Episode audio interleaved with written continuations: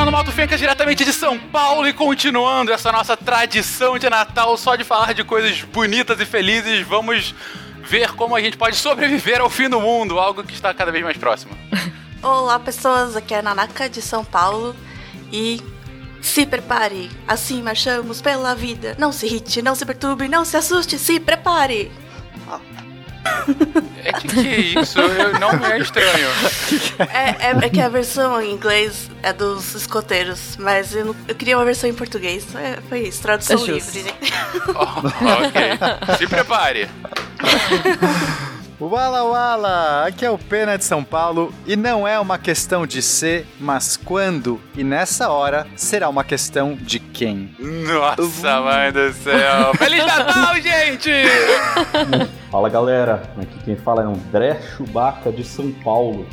E qualquer tolo pode perceber quando uma crise acontece. A verdadeira sabedoria está em detectá-la quando ainda é um embrião. Asimov e a fundação. Olha, Olha. que beleza. Já preparando o episódio. Olá, pessoas. Aqui é a Jujuba de São Paulo. E, apesar de eu ter uma mania bizarra de sempre pensar numa fuga em um apocalipse zumbi, eu gostaria de ser uma das primeiras a ser mordida. Eu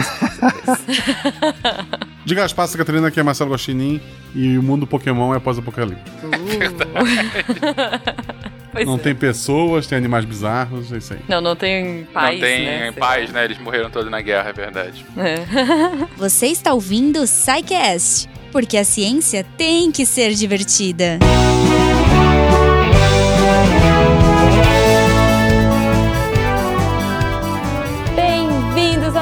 sessão de recadinhos do SciCast ouvintes. Boas festas para vocês. Espero que tenha sido uma ótima semana e que estejam todos preparados para mais uma rodada aí. Porque terça tem mais, né? Gente, hoje é sexta-feira. Espero que vocês tenham curtido bastante. E para quem não, não emendou aí os dois feriados, tem um fim de semana para dar uma descansada e se preparar para o ano novo, né? Antes de mais nada, eu queria agradecer a todos vocês, os nossos ouvintes, os nossos patronos, as pessoas que gostam do, do SciCast, que fazem a ciência se tornar divertida. Cara, é, de verdade, assim, de coração, geralmente eu deixo isso pro final, mas eu queria falar no começo hoje, porque vocês são essenciais pra gente continuar aqui. Então, um grande beijo, um abraço muito, muito, muito apertado para vocês, é, porque vocês são demais. Eu queria aproveitar esse momento para agradecer, além de vocês, o nosso Momento Catim! Yeah! agradecer a Cambly pela parceria. Eles estão aí com a gente há vários meses e já avisaram que vão continuar, olha só que lindos.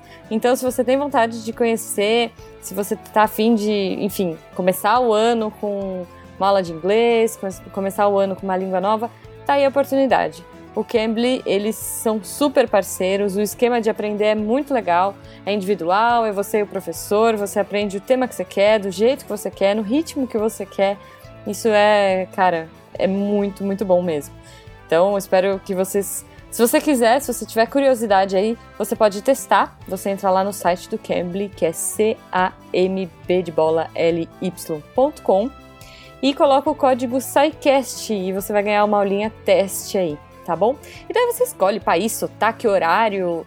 É, a graça é que ele é extremamente flexível. Então, usem o código, conheçam o projeto. Se você quiser, também tem por aplicativo. Você entra aqui no, no post, pega tudo bonitinho. Porque, cara, não perde essa oportunidade, sério. Vamos começar 2020 de uma forma nova, de uma forma diferente e com uma língua nova, né? Olha só que legal. Ou uh, aprendendo ou aprimorando, porque tem coisa para IELTS, tem muita coisa legal. Então, Entrem lá no cambly.com, usem o código SciCast e aproveitem. Falando em aproveitar, eu já falei um pouquinho ali das festas, espero que vocês tenham aproveitado bastante, com ou sem maçã na maionese, com ou sem uva passa no arroz, ou sei lá o que. E poxa, vamos nos preparar para mais um episódio que está incrível e para mais um ano, né? Então, é, eu não vou vê-los até 2020. Ah, meu Deus, a piadinha clássica da tia do pavê. Mas espero que vocês tenham ótimas festas e a gente se vê logo. Lembrando sempre, se você quiser apoiar o projeto, Padrim, PicPay ou Patreon.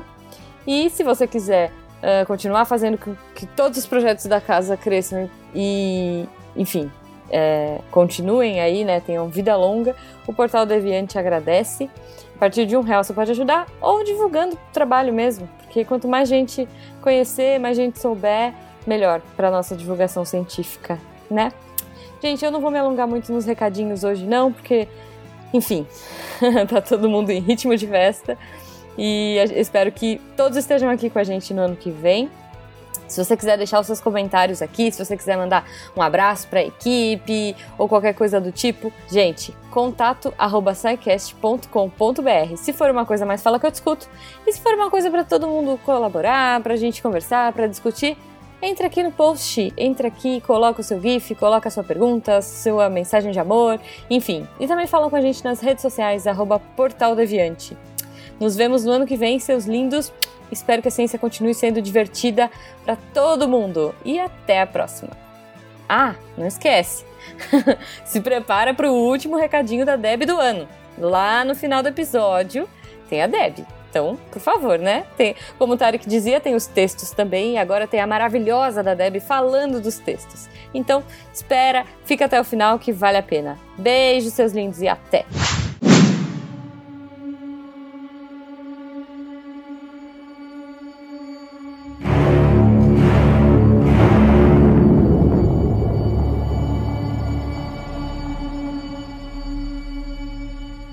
Queridões, como eu disse na abertura, já tá virando uma tradição do SciCast pro episódio de final do ano, esse que vai próximo ao Natal, próximo ao Ano Novo, a gente falar sobre alguma desgraça. A gente já falou sobre passar mal com comida de Natal. A gente já falou sobre formas criativas de acabar com o mundo, inclusive acertando na mosca em algumas delas. Antes de tudo começar a acontecer. Parabéns, Will. é, já falamos também sobre formas criativas de salvar o mundo, já que ele está é, é, para uma rota de autodestruição. Por que não pensar em como salvá-lo? E agora, nesse episódio, deu ruim. Agora é cada um por si. Exatamente. Não conseguimos salvar o mundo. Ele, de alguma forma, está indo para as cucuias e temos que saber o que, que os sobreviventes têm que fazer. Como que você pode sobreviver ao fim do mundo?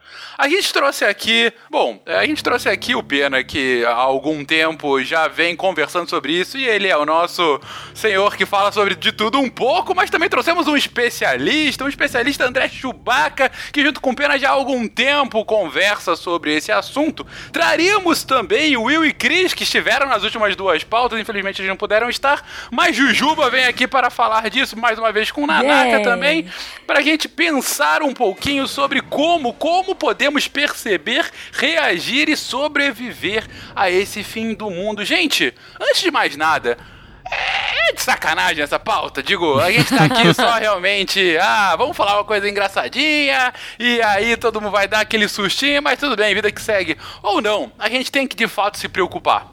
Cara, é tão séria essa pauta que, que isso é um projeto pessoal meu.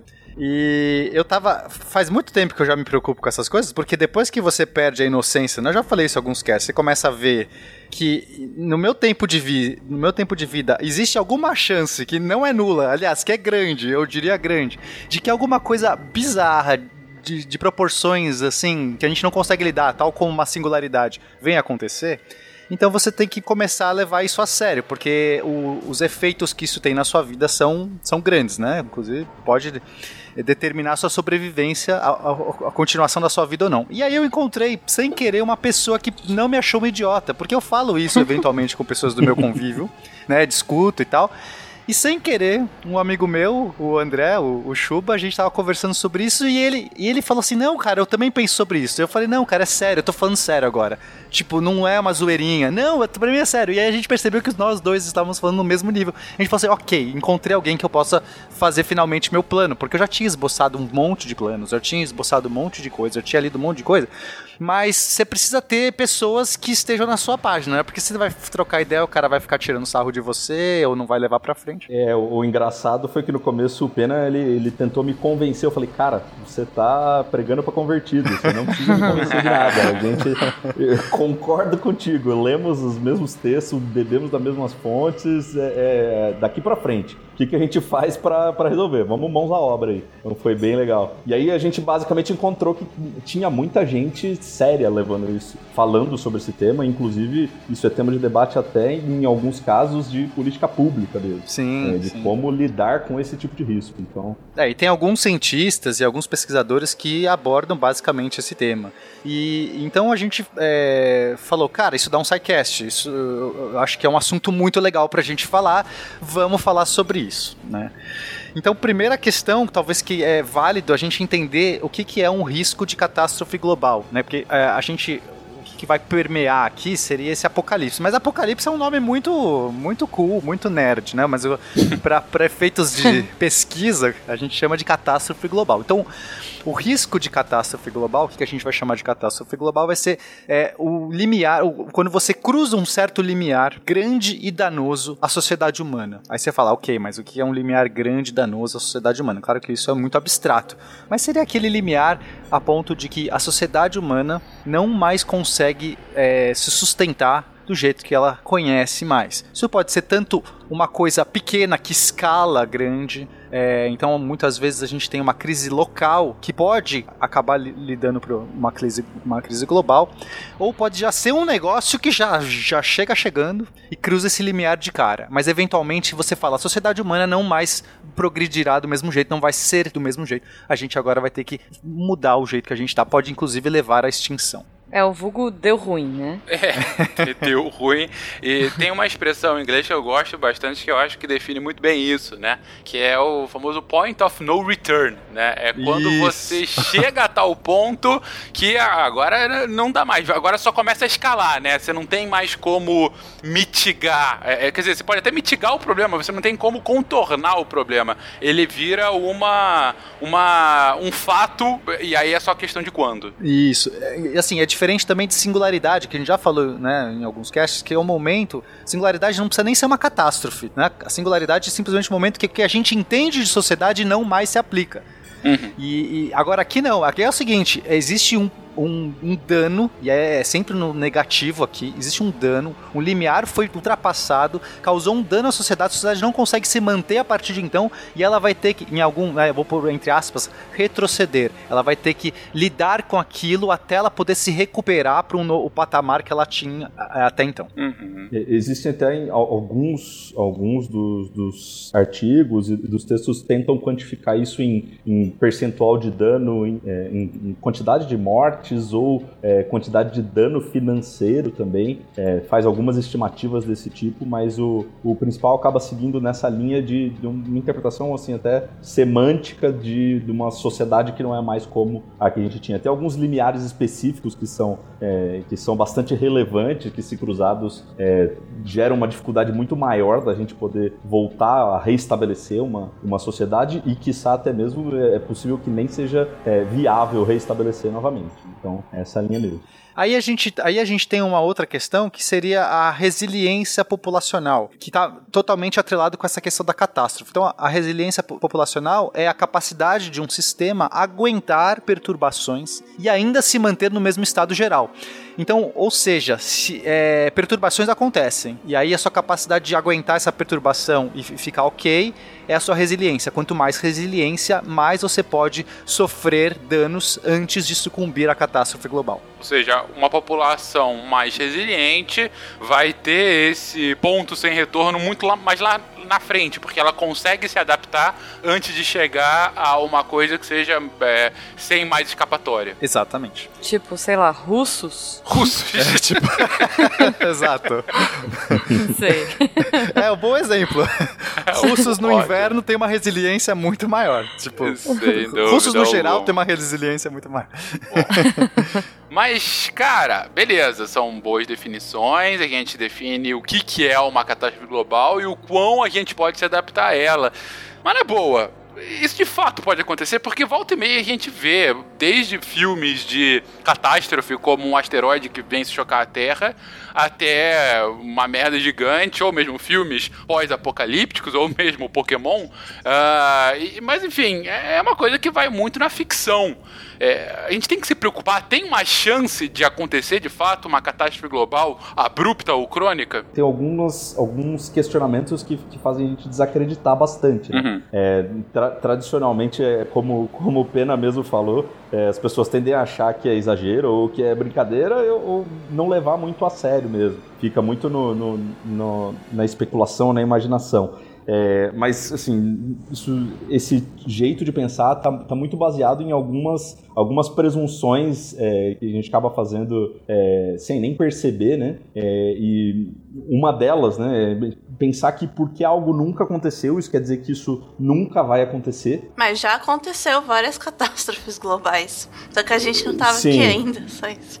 É, tem, tem, algumas, né? Tem algumas. A gente é, já teve algumas possibilidades bem grandes aí de, de, de o negócio ter dado ruim, a gente não conseguir voltar. Teve peste negra, é, teve percentuais grandes da população. Não, acho que, acho que quando a gente pega no nível terra, né, é, geológico... Teve cinco extinções em massa, teve... A gente já teve várias globais, sim, só que novamente... A gente as, não tava aí, sim. É, as pessoas, elas não têm memória curta, né, não lembram quando elas eram somente uns dinossauros e. Então. Não. não, mas falando sério, é, nem questão de memória curta, é, a gente simplesmente não tava aqui como espécie, né? Foram sim, cinco sim, catástrofes uhum. globais numa, num tempo de 4,5 bilhões de anos. E a gente tá aqui como espécie, vamos lá, vamos ser muito generosos, há 200 mil anos. Uhum. Perfeito. A, a, ideia é falar um pouquinho também de, de quais são os riscos mais prováveis ou possíveis de acontecer, mas alguns deles, de fato, nunca aconteceram mesmo. É, a gente passa por possibilidades de coisas que são, são cíclicas, que, que sempre acontecem, que podem acontecer ainda dentro da, da, da nossa existência, ou coisas que o, o, ser humano nunca. A gente cruza limiares que são de fato é, completamente novos, tecnológicos até, né? Então é, a gente vê cada vez mais coisas que, que antes sequer eram impossíveis de serem imaginadas em ficção científica. É, e que, que passam a poder, poder acontecer, né? A grande diferença, nesse caso, entre as catástrofes que já aconteceram, é que a, a, a sociedade humana evoluiu muito rápido e muito... A gente tá... É aquilo que fala, já falam em vários lugares, né? A gente é muito... Inter, as coisas são muito interdependentes, a tecnologia tá, é muito bico assim, muito transparente para quem está inserido nela. E aí é aquilo, né? Ninguém sabe como fazer as coisas mais. Você só tem elas e você não sabe fazer nada do zero. Uhum. Então, se acontecer alguma Sim. coisa pequena, pode, pode destruir uma coisa pequena, sei lá, que seja rede elétrica. Ou... E aí já zoou tudo, já não consegue mais, as pessoas já não sabem mais o que fazer. Sim. Daqui dá pra desdobrar de tantas maneiras, né? Então, é... eu lembro quando a gente fez aquele cast sobre teoria do caos. E, e, e ali dá para perceber que a gente nunca teve é, um, grau, um grau de interconexão tão grande né, e, e, profundo como a gente tem na nossa sociedade hoje. Então, antes, o que antes despertaria apenas uma catástrofe local e despertou muitas, a gente teve desde peste até erupção vulcânica, até diversos cataclismos é, variados, fomes. Acho que a peste acho que é o mais fácil de ver isso, de entender, porque você pensa hoje, se você abre aqueles mapas de de, de, de voo, só de voos entre internacionais. Você vê que, tipo, em um dia já, já vai gente de tudo quanto é lugar para tudo quanto é lugar. Tipo, é quase impossível conter uma peste. Por isso que tem então, tantos então, assim, protocolos. É, se, é, é, se a gente, a gente também está mais é, se defendendo melhor, com mais tecnologia, medicina avançada. Só que é aquela coisa, a pessoa atravessa o mundo, né? Então, dependendo da epidemia, do, do vírus que causar, ou pode ser também uma crise econômica, que a gente nunca teve uma economia tão interdependente. É, a, a, gente percebeu já as crises recentes é, econômicas, como isso vira um caos no mundo inteiro. E isso pode levar é, um, uma catástrofe econômica pode levar a uma catástrofe glo global, no momento que os países, de repente, perdem as suas confianças internacionais, ou perde é, o modo de você gerir os seus recursos, e aí você começa a ter que sobreviver com recursos internos. Isso pode levar tanto a guerras, né, diversas, mas pode gerar uma, uma catástrofe global, a, a perda da confiança no sistema, e, e outras coisas também, e tem um, algumas coisas que dependem muito da tecnologia, como é, era impossível ter uma catástrofe nuclear antes de alguém inventar a bomba nuclear. E a gente não tem nem como avaliar esse risco. Né? Não é uma coisa. A, a, a estatística da guerra nuclear só começa no momento que cria-se a primeira bomba nuclear. E, e então a gente está lidando também com questões que a gente não sabe nem avaliar. Porque você fala assim: ah, o vulcanismo eu tenho aqui histórico geológico da Terra, queda de asteroide eu tenho histórico. Não que seja uma proteção, porque o asteroide é o quê? É uma chance em 10 milhões de cair um asteroide que vai matar a humanidade, mas é. Não é porque. Você não tem que esperar 10 milhões para acontecer. É, pode acontecer amanhã. Agora, essas que a gente. Né, singularidade, é, é, a questão de, de guerra nuclear, por exemplo, a gente não sabe nem avaliar. E aí o pensamento de que, ah, não vai dar ruim, né? Ah, vai, vai. Oh, eu tô vivo aqui, não aconteceu nada, tô olhando, tá todo mundo bem. Olha só, os pais estão tão na paz, não tem ninguém se ameaçando. E esse pensamento de você olhar pro hoje e saber como vai ser amanhã é o mais errado, de você já saber. Você, não, tá tranquilo, nossa, é, não teve guerra, faz quanto tempo que não tem uma guerra? Não, então não vai acontecer nada. Ah, não tem ah, epidemia, peste negra, isso aconteceu 500 anos atrás. Ah, tá, tá tranquilo. E aí que mora o perigo. É, e, e tem uma tendência, uma tendência de é, que faz também com que as pessoas levem menos a sério isso, a, a, a aplicar uma estatística meio esquisita aí de que é, bem, desde que a humanidade existe, zero catástrofes aconteceram que levaram à extinção da, da raça humana. Perfeito, nós somos o fenômeno observado e o observador. Ah, se tivéssemos, se tivesse acontecido, a gente não ia estar aqui para poder dizer que aconteceu, né? Exatamente. E, aí, é. retomar um tema que acho que já, já foi até objeto aqui, é a ideia do paradoxo de Fermi, né? Da, da ideia de que é, o fato da gente olhar para outros lugares e não ver vida é, extraterrestre inteligência, é, inteligente faz com que, ou não conseguimos ter contato com elas, uma das possíveis justificativas está relacionada ao grande filtro, é a ideia de que todas essas aí chegaram ao fim, todas as possíveis civilizações que surgiram chegaram ao fim, o que é, corrobora para essa, essa possibilidade. Né? Então, é, se a hipótese do, do grande filtro for o que justifica o fato de a gente não ter encontrado outras é, outras civilizações inteligentes, não fez contato por causa desse grande filtro, é, isso corrobora a tese de que a chance é alta. Então, não só alta, como talvez até quase inevitável. Né? É, se a gente não passou ainda pelo grande filtro, a gente não tem como saber. Mas se a gente uhum. não passou ainda pelo grande filtro, nós deve estamos. bem perto. A gente está muito na merda. Exato. Então, mas esse não, esse eu acho que é um bom argumento, né? Assim, claro que ele é bem extrapolado, porque a gente não sabe nem estatística de vida, etc. Mas é um bom argumento no sentido, olha, algum grande filtro deve existir para que a gente não veja a vida copiosamente no universo. Se a gente está tão perto agora de colonizar, de sair do nosso sistema, é, então, então a gente talvez esteja se aproximando muito desse grande filtro. Mas aí eu pergunto para vocês, realmente a, a, hipótese né, do grande filtro é muito interessante. A gente, bom, tem um episódio inteiro que a gente fala do paradoxo de Fermi. Se não ouviram, por favor, o façam. É, hum. é, é bem verdade isso de que não necessariamente porque algo nunca aconteceu, isso não vai acontecer no futuro, até porque a gente é, nem pode prever o que o avanço tecnológico ou as consequências do mesmo podem trazer. Então, eu acho que o que você comentou da, da hipótese de guerra nuclear antes de armas nucleares é, é, bem claro com relação a isso. Não era uma preocupação no século XIX, digo, porque, enfim, não era nem sombra né, do, do que poderia acontecer posteriormente. Mas, ao mesmo tempo, vocês mesmos estão dizendo que, assim, a gente já passou por bons apertos. Apertos naturais, apertos político-tecnológicos, e tamo aí. A gente já sobreviveu à peste negra, a gente já não se matou mesmo tendo armas nucleares por pouco tempo, mas com nações é, com inimizade, enfim, sobrevivemos. Por que isso mudaria agora? Sobreviveu, mas é aquilo também, né? Morreu metade das pessoas tipo, acho que mais da metade da, do mundo morreu, então... Não, morreu é, quase metade da Europa. Quase metade da Europa morreu com a peste negra e, enfim, isso é um número extremamente é, alto, sem dúvida alguma.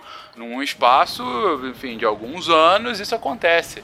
Mas estamos aqui, né? É que, é, mesmo que a gente não tivesse nenhuma boa evidência para achar que os próximos anos, né, o futuro próximo da humanidade fosse diferente ou tivesse algum, alguma coisa mais complicado, de, de um complicador maior aqui, ainda assim, é, o risco, o que você perde, né? O que, que é o, o risco? O risco sempre mede é, o que, que você está perdendo ou ganhando, né? Numa certa aposta e quanto que é a probabilidade daquela aposta. O risco é enorme, o risco é tão grande, é tão imenso, que mesmo que a chance for ridícula, nós não podemos ignorá-lo. Esse é o primeiro pensamento. Então veja, eu vou concordar com você, cara, é ínfima chance de acontecer uma catástrofe global aqui no nosso tempo de vida, no futuro aí da civilização, digamos que seja, eu não acredito nisso, eu acredito que é bem razoável. Mas ainda assim, O- o qual é o Ben risco? aquele cara que fica com a plaquinha do fim da próxima. né? Mas assim, eu não acho.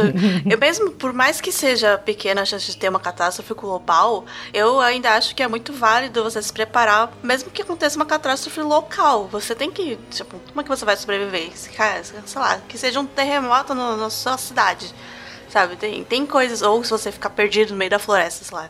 É umas coisas que. Tem coisas que funcionam, claro que tem os planos maiores, que realmente, né, sobreviver com uma comunidade, reconstruir a civilização, mas também acho que a gente também pode se preparar para um plano mais local, né? Para você conseguir sobreviver, realmente, viver, para conseguir botar o plano maior em ação. É, acho que é bem válido isso, porque de fato a gente não sabe dizer quando é uma catástrofe local e global, e dependendo do ponto de vista, é dá na mesma, né? Se você é a pessoa que tá naquele local, a catástrofe local é o suficiente pra você. E é uma coisa que me inculca muito. Acho que todo mundo que é, que, sei lá, que é curioso, que gosta de dessas de explorar ou de pensar nisso assim, como, como que eu ia viver sem as coisas que eu tenho, sabe? Como que eu ia viver do nada? Uhum. E aí às vezes quando você, tipo, eu, gosto de fazer trilha de no meio do mato e tal, e eu fico pensando, o que que eu ia fazer aqui se eu não tivesse as minhas coisas? Como que eu ia, sabe, conseguir água, comida, como que eu ia não ficar doente, essas coisas. Então, eu acho muito legal pensar nisso e aprender mesmo, sabe? Como que as pessoas faziam quando não tinha nada dessas tecnologias? E aí que entra, ó, que eu co- comecei argumentando que mesmo que não que fosse ínfimo, valia a pena, porque o que você tá o custo disso é muito alto. Mas é, eu tenho bons argumentos, eu acho, de que a gente não tá tão, tão assim bem, não.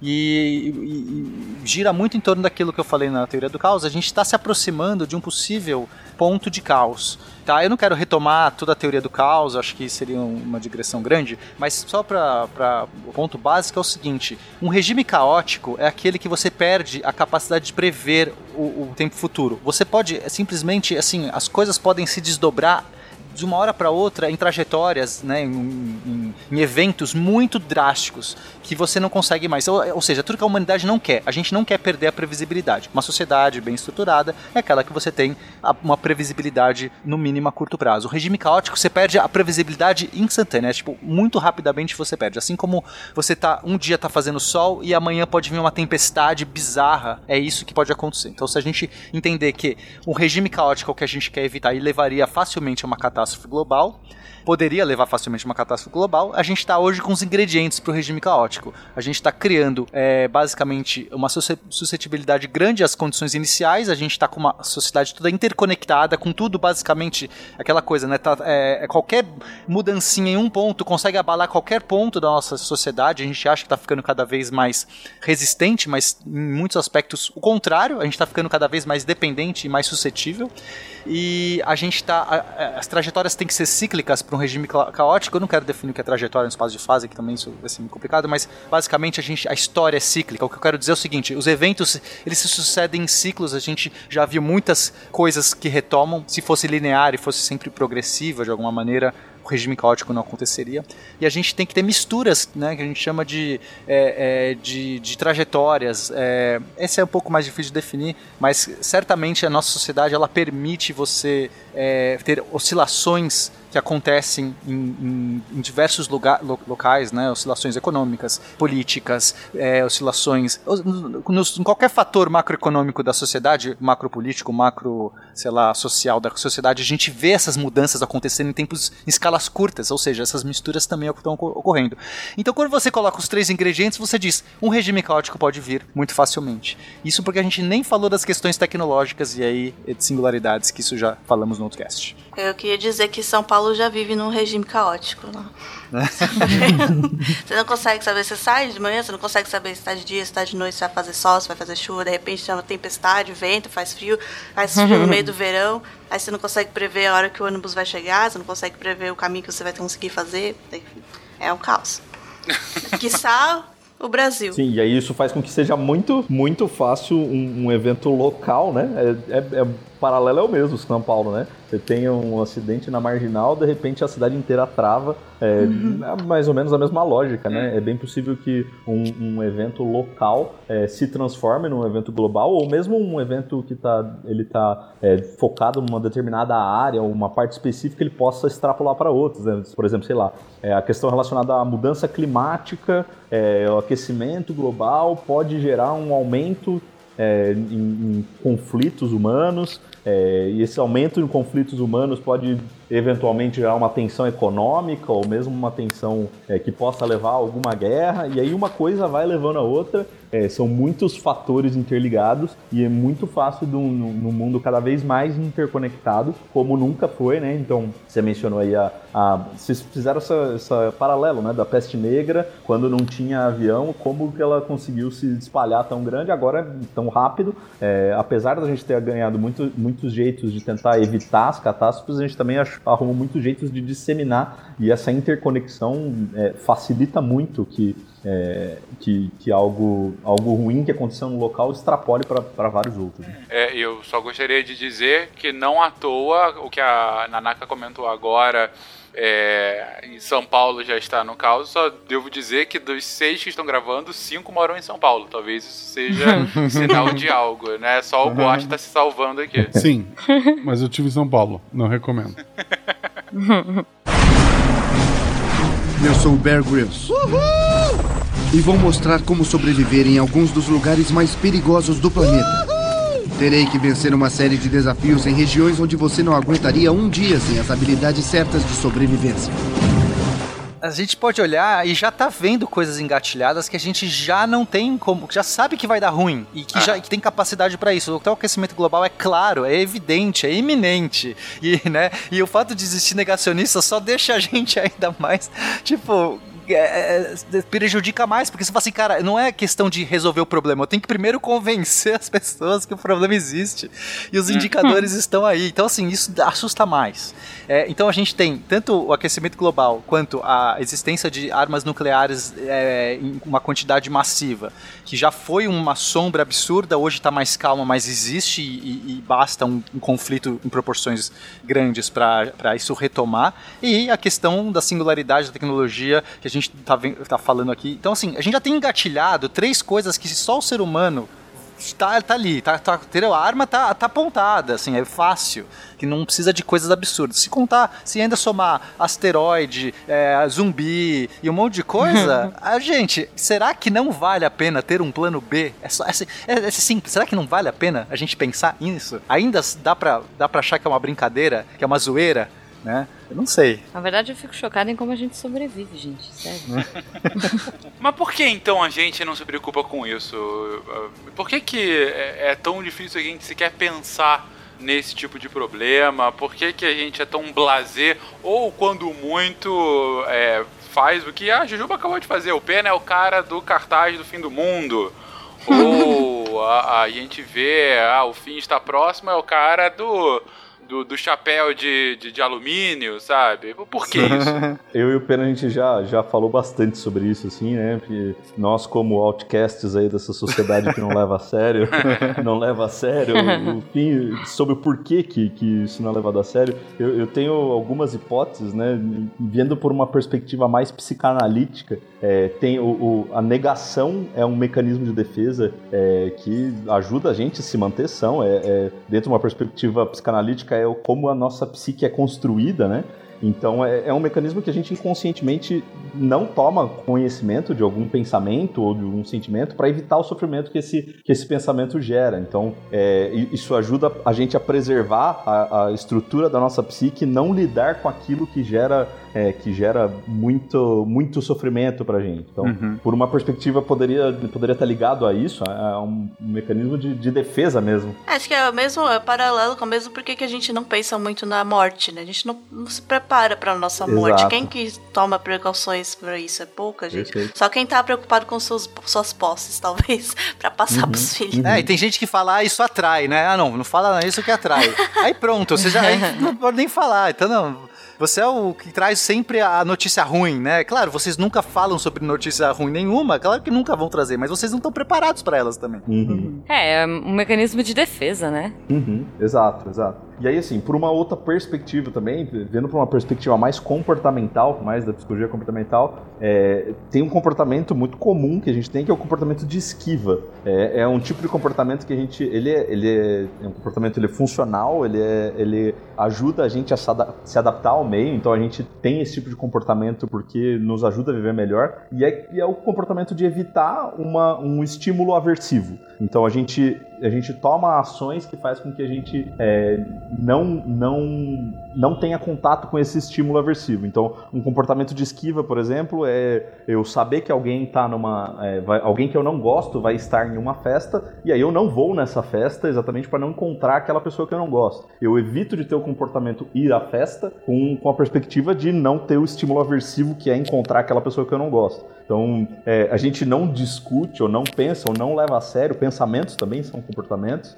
É, então, então, a gente não faz isso porque a gente quer evitar qual que é o, o desespero de ter que lidar com, com, o fim de tudo aquilo que a gente gosta, do que tudo aquilo que a gente ama. É melhor ser inocente. É, por, é sempre melhor ser inocente do que ser responsável. É óbvio. Então a pessoa evita, evita nem saber. Não, não me conta porque se eu souber eu vou ter que lidar com isso. Eu não quero saber. Exato. A galera que fala vem meteoro não tá querendo dizer isso, na verdade. Acho que também tem a questão de, da, da procrastinação, né? Que tipo, de qualquer forma, você vai ter que investir muito tempo, pesquisa e preparo, recursos para se preparar para qualquer catástrofe e você não vê a recompensa imediata, né? Por mais que esteja, uhum. talvez possa acontecer uhum. amanhã, você não consegue ver, você não consegue, você não recebe a recompensa imediatamente. Perfeito. Perfeito. Não, não é reforçado no, no, curto prazo, né? Nem no médio, nem no longo. Hum. a não ser que tenha uma catástrofe. Daí... É, inclusive, pode ser que você nunca precise, né? É, é difícil, mas passa.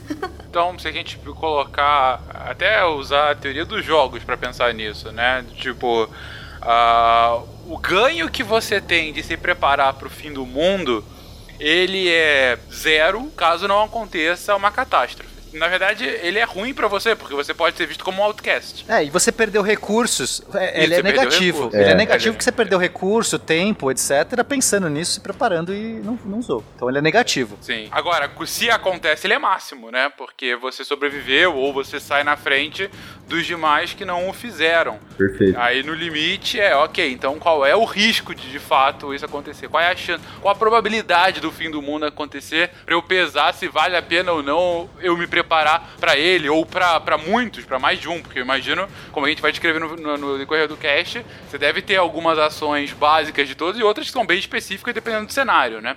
Exato, Fencas, e aí entra a chave. Olha só, uhum.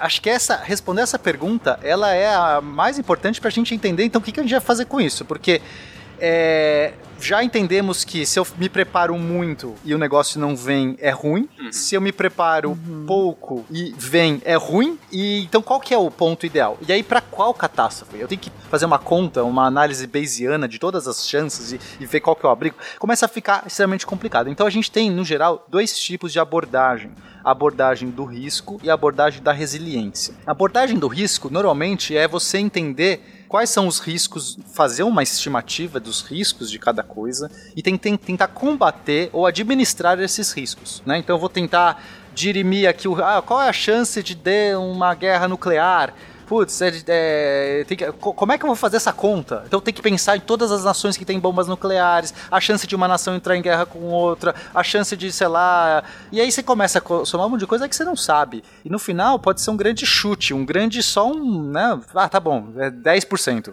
em 100 anos. Uhum. é um, é um jeito de você analisar, mas é complicado. Aí o outro jeito, que é o que a gente vai, inclusive, tocar nesse cast, e que parece, em algum, em algum nem sempre é o melhor, mas acho que para uma ocasião dessa é melhor, é fazer uma análise é, por resiliência, ou uma abordagem por resiliência. Ou seja, a resiliência, a ideia da resiliência é, eu não sei os riscos que vão vir, e eu sei que eventualmente algum vai dar. Por, é, é, não que a gente tenha que abrir mão da análise de risco, a análise de risco é importante, porque é muito bom que você consiga antecipar esses riscos e, e, e diminuí-los o mais rápido rápido possível. Mas a gente sabe que não dá, a gente nunca não vai acertar sempre.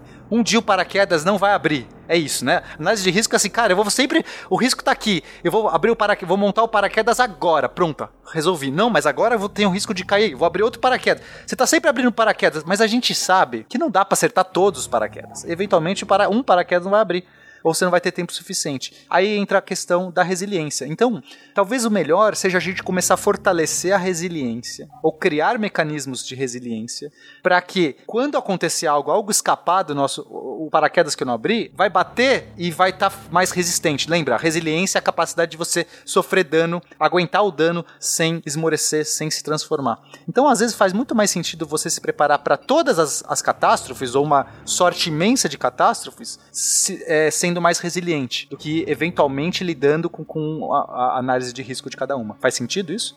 Entendi. Dado que eu tenho várias, vários potenciais problemas, várias merdas possíveis que podem acontecer comigo, eu tenho a alternativa de tentar me preparar para cada uma delas, sob o risco de deixar uma passar e justamente aquela acontecer, ou eu, eu posso me preparar para o todo, para ser para eu me acostumar ao máximo possível com mudanças severas da minha vida, para que quando elas acontecerem, já que é uma questão de quando e não se, é, o impacto seja menor do que seria caso eu não tivesse me preparado. Não sei se é se acostumar, né? Assim, de, quer dizer, parece que eu vou já viver uma vida ruim, pra quando acontecer já tô na merda. Eu não sei se é isso que você quis dizer, Fencas, mas é, não, não, é, não, é, não é isso. Mas assim, é, é, eu, a ideia é você ter a melhor vida possível, mas você ter uma, um, algum jeito, algum mecanismo, alguma, algum plano, alguma estrutura que vai te resguardar e quando acontecer esse negócio, essa estrutura vai peitar ali, vai te dar o suporte para que você possa sofrer o menos possível e, e, e, recuperar o mais rápido possível. Aí você, aí nisso você tem que avaliar quanto de investimento eu faço nessa estrutura, nessa, né, vamos chamar agora já de um refúgio, porque invariavelmente a gente vai né, ter algum tipo de refúgio. Eu vou começar a usar um linguajar que a gente vai aparecer. Então quanto eu vou investir nesse tal refúgio para proteger, para isolar, para não sei o que, estocar comida, etc. E que vale a pena ainda para eu não alterar minha vida tanto a ponto de não valer a pena viver, né? Uhum. Porque você fala assim, ok, chega um ponto que eu vou ter que gastar tanto dinheiro. É a paranoia. É, paranoico, eu não vou conseguir dormir, eu vou ter que não sei o que, eu vou ter que ter uma, sei lá, aprender a caçar um urubu silvestre, porque vai que só sobra urubu silvestres no mundo, sabe? você pode entrar numa loucura X, você fala, não, algum você fala assim, não, até aqui eu vou de boa boa. A partir daqui já começa a ficar muito caro. Compensa o risco, mas poxa, a, a, a questão, Fencas, é o seguinte: num mundo em que ninguém se prepara, que é o nosso mundo de hoje, certo? Quantas pessoas se preparam? Ninguém. Só o povo que é muito rico ou que já vive em lugares isolados e protegidos. Exato, exato. Mas né, o grande, né, eu posso falar que é mais de 99% da população só, só, só ri disso, ou no máximo tem um plano que é aquela coisa, ah, se isso acontecer aqui, eu corro pra montanha. Né, o plano é esse, correr pra montanha. A carne de urubu é bem dura, só pra lembrar. O... Obrigado, Gosh. é, mas num cenário desse, a teoria dos jogos diz: se você gastar pouquíssimo, você já tá na frente. É. Porque você não tem que ser o melhor, você não tem que ser o que vai sobreviver a tudo, você só tem que sobreviver aos, à maioria. Tipo, os recursos vão ser escassos, as, as, as, as dificuldades vão ser tal que é, não vai dar para todo mundo viver, mas você só precisa ser um pouco melhor do que 99% daí que vai morrer. E aí esse Nossa. esforço, qual, qual é o esforço? De, de ser melhor do que isso é muito pequeno, né? E aí eu já sei que agora eu estou sendo julgado, porque isso tem outro viés também. O negócio é sequestrar o Pena, quer dizer, ficar do lado dele, ouvir todos os planos dele, aí você mata ele é. e fica com, com o refúgio. Que horror! É. Não, não, eu, mas eu só queria avisar, fazer um disclaimer, que é o seguinte, é, eu sei que muitas coisas, numa situação de sobrevivência, isso é muito importante fazer esse disclaimer. E ouvinte, eu, eu, peço de verdade que você pense sobre isso agora, e não, não só reaja, tá? Porque a gente tem a nossa, né, culturalmente falando, eticamente falando, a gente tem uma reação na natural quando a gente fala sobre isso, sobre falar, nossa, eu vou ter que sobreviver mais do que o amiguinho, sabe aquela coisa? Eu vou correr, eu não preciso é, correr muito, só tenho que correr mais do que o amigo, porque o amigo vai ser devorado. Quando a gente está falando numa situação de catástrofe global, de sobrevivência, é, não é, é até difícil a gente tentar usar ética, moralidade e tudo mais. E eu não tô falando isso porque eu sou o cara que quero sacanear todo mundo e tudo, né? Eu, tô, eu só tô falando isso porque qualquer análise racional que você tem sobre isso, você sabe que quando você está numa situação de sobrevivência, numa situação de tudo ou nada, as prioridades mudam e, e você pode só ser inocente. Se você quiser, você pode ser inocente e achar que não. Nesse mundo, as pessoas, todo mundo vai se dar as mãos. Você pode ser um lufa-lufa ou, ou é. E aí, a, a, melhor coisa é você estar tá preparado a ponto de você não ter que fazer, inclusive, barbáries e coisas que a sociedade vai acontecer. Gente, numa catástrofe global, é a barbárie. Não se enganem, porque as pessoas já é, são bárbaras hoje e elas só são sustentadas nesse tecido social por conta de um monte de coisa, estrutura que a gente tem, que mantém as pessoas nos trilhos, certo? A gente sabe disso. Quando teve lá o problema da polícia aqui no Espírito Santo, que ficou uma semana sem, sem sair do quartel, uhum. virou virou, barbárie. E a gente tá falando que assim, tem energia elétrica, as pessoas têm como comprar comida, só não tem um, um órgão opressor regulador na rua. Isso já virou barbárie. Uhum. As pessoas já viraram bicho. Isso não são as pessoas malvadas, né? Isso tem casos de, de catástrofes específicas locais, por exemplo, em, em Nova Orleans, quando teu, deu uh, o tornado, uh, o furacão, né, que quebrou ali, o, o, tecido social se, se rompeu, era pai de família saqueando loja. É um negócio Exato. Meio, não, é, não é quem é malvado, é, de fato muda-se o paradigma. Mesmo. Se você não tem como comer, você vai, você vai fazer o que for para comer, gente.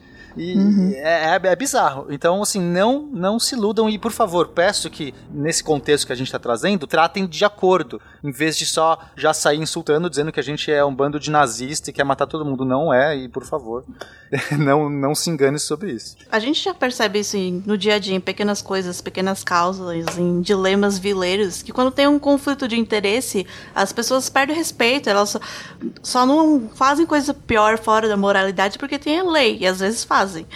Mas é, nesse caso a gente já nem a gente nem entrou ainda em desrespeitar a lei nem nada. É só tipo fazer o máximo para sobreviver sem ter necessariamente fazer com que todo mundo sobreviva junto, porque vai ser impossível. É, no, no, plano de ninguém, espero que esteja a ficar matando os amigos, porque é o momento que você tem que agora tá liberado, vamos matar os amigos. É o contrário, para que você seja bem, esteja protegido com uma estrutura boa a ponto de você não ter que recorrer e, e nem ficar exposto à barbárie. Gente, eu posso estocar papel higiênico. Porque isso é muito útil. É, é uma coisa que as pessoas nunca pensam, mas papel higiênico vai valer ouro no futuro.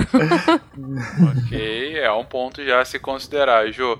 Mas, queridões, tá bom, tá, tá claro aí o porquê. Bom, falamos aí já do início do que, que seria o fim do mundo, definições mais básicas, do porquê da relevância, do porquê a gente se esconde disso e como que seria melhor a gente lidar com essa situação, dando inclusive disclaimers que não, não somos bárbaros, mas temos que pensar em uma situação de sobrevivência, como afinal sobreviver. É. Ok. Mas há fins de mundo e fins de mundo. Há formas diferentes que a gente pode mudar, ter, ser obrigado a mudar drasticamente a nossa vida daqui para frente, né? Que como que o mundo pode acabar? Digo, a gente já falou isso em episódios passados, inclusive a gente já deu formas bem exóticas, bem diferentonas de, de falar, de, de, de, pensar o fim do mundo, mas dá pra gente ter um panorama geral de, de formas possíveis, de maior probabilidade em que a gente pode ver isso acontecer, inclusive em vida, por que não? Ou fim da vida, no caso? Bem, tem, tem alguns tipos, vai, vamos, vamos dizer assim, de, de riscos que a gente que a gente está sujeito, né? Então, fazendo aí um, um, uma espécie de classificação aí, a gente podia dizer falar sobre riscos ambientais causados pela ação humana, são aqueles que, que a Greta Thunberg vai, vai mencionar e vai falar e tudo mais, e tá, tá bem em voga agora, né? Muito, muitos riscos ambientais sendo discutidos agora. Então, mudança climática, acidificação oceânica, é, qualquer tipo de risco ambiental que a gente gera por uma ação humana, não faz parte de nenhum dos ciclos é, que, que já seriam geológicos, nada desse tipo. A própria questão do lixo, né? Assim, lixo geral, não só. A gente está falando dos plásticos que vão parar e estão destruindo os, uh, os, os, corais, mas é, a gente tá, a, a, gente não, por não vivermos numa sociedade sustentável, esses riscos estão escalando e eventualmente pode, pode dar um trigger aí, dar um disparar uma dessas catástrofes. Uhum, exato. É, uma, outra, uma outra possibilidade é de a gente ter algum um risco de desastres tecnológicos, né? Então, é, desde desastres que vão do, do criar uma super inteligência artificial que fuja do controle, é, ou lidar com biotecnologia ou geoengenharia, que é mexer com, com a engenharia da Terra, entrar em contato ali com, com o núcleo da Terra de alguma maneira e isso poder é, desbalancear alguma, é, algum sistema que hoje está em equilíbrio, ou até mesmo um, um, desastres nucleares com os quais a gente já passou. Então, é, a Terra passou por dois desastres nucleares nível 7, que é, tem uma escala né, de, de gravidade. É, os, os, dois foram é, Fukushima, e que, que foi o mais recente, e o outro Chernobyl, né, que todo mundo conhece. É, são, são desastres que poderiam ter impacto, já aconteceram dois, que poderiam ter impacto no nível global. É, então, todos esses relacionados aí a alguma, algum avanço tecnológico é, que, que geraria, geraria essa catástrofe. Tem um interessante aqui, é que é, já, vi, já vi muita gente cogitando é, da gente lançar alguns aerossóis na atmosfera para conter a questão do aquecimento global. Né? Então, sim, temos o problema do aquecimento global, que seria do, do tipo 1 lá, do causado por ação humana, vamos resolver com tecnologia. Então a pessoa vai, né, vai criar toda essa geoengenharia que o, que o Chuba falou. E isso pode ser, você pode até conseguir, só que se você não conseguir manter a Terra saudável a ponto de manter, digamos que seja a emissão desses aerosóis aí na atmosfera que vai é, manter a temperatura mais amena, vai aumentar o albedo da, da, da Terra, ou seja, vai, vai começar a refletir mais raios solares, e aí então a gente vai poder, não vai precisar se preocupar mais com o aquecimento global. Ê, resolvemos o problema da Terra, somos incríveis, é só ficar emitindo um monte de partícula no ar e tudo bem. Só que o dia que você não conseguir mais emitir, você já tá com a sua catástrofe global de, de bolso, né? Deu algum pau na Terra, a gente não, não, não deu para mandar, a gente já vai estar com as emissões absurdas e aí é a catástrofe global. Então, esse é um caso que eu tenho muito medo, da, antes da gente começar a engenheirar a Terra, né, tem que pensar muito bem a solução que a gente vai fazer. Sim, o que você está comentando é o que chamo de geoengenharia, né? É uma coisa, uma engenharia em escala global. É, além disso, nesse caso específico, além do, do, do, potencial de merda futura, eles poderiam falar, ah, pô, mas até aí a gente já descobriu uma outra solução para resolver o problema.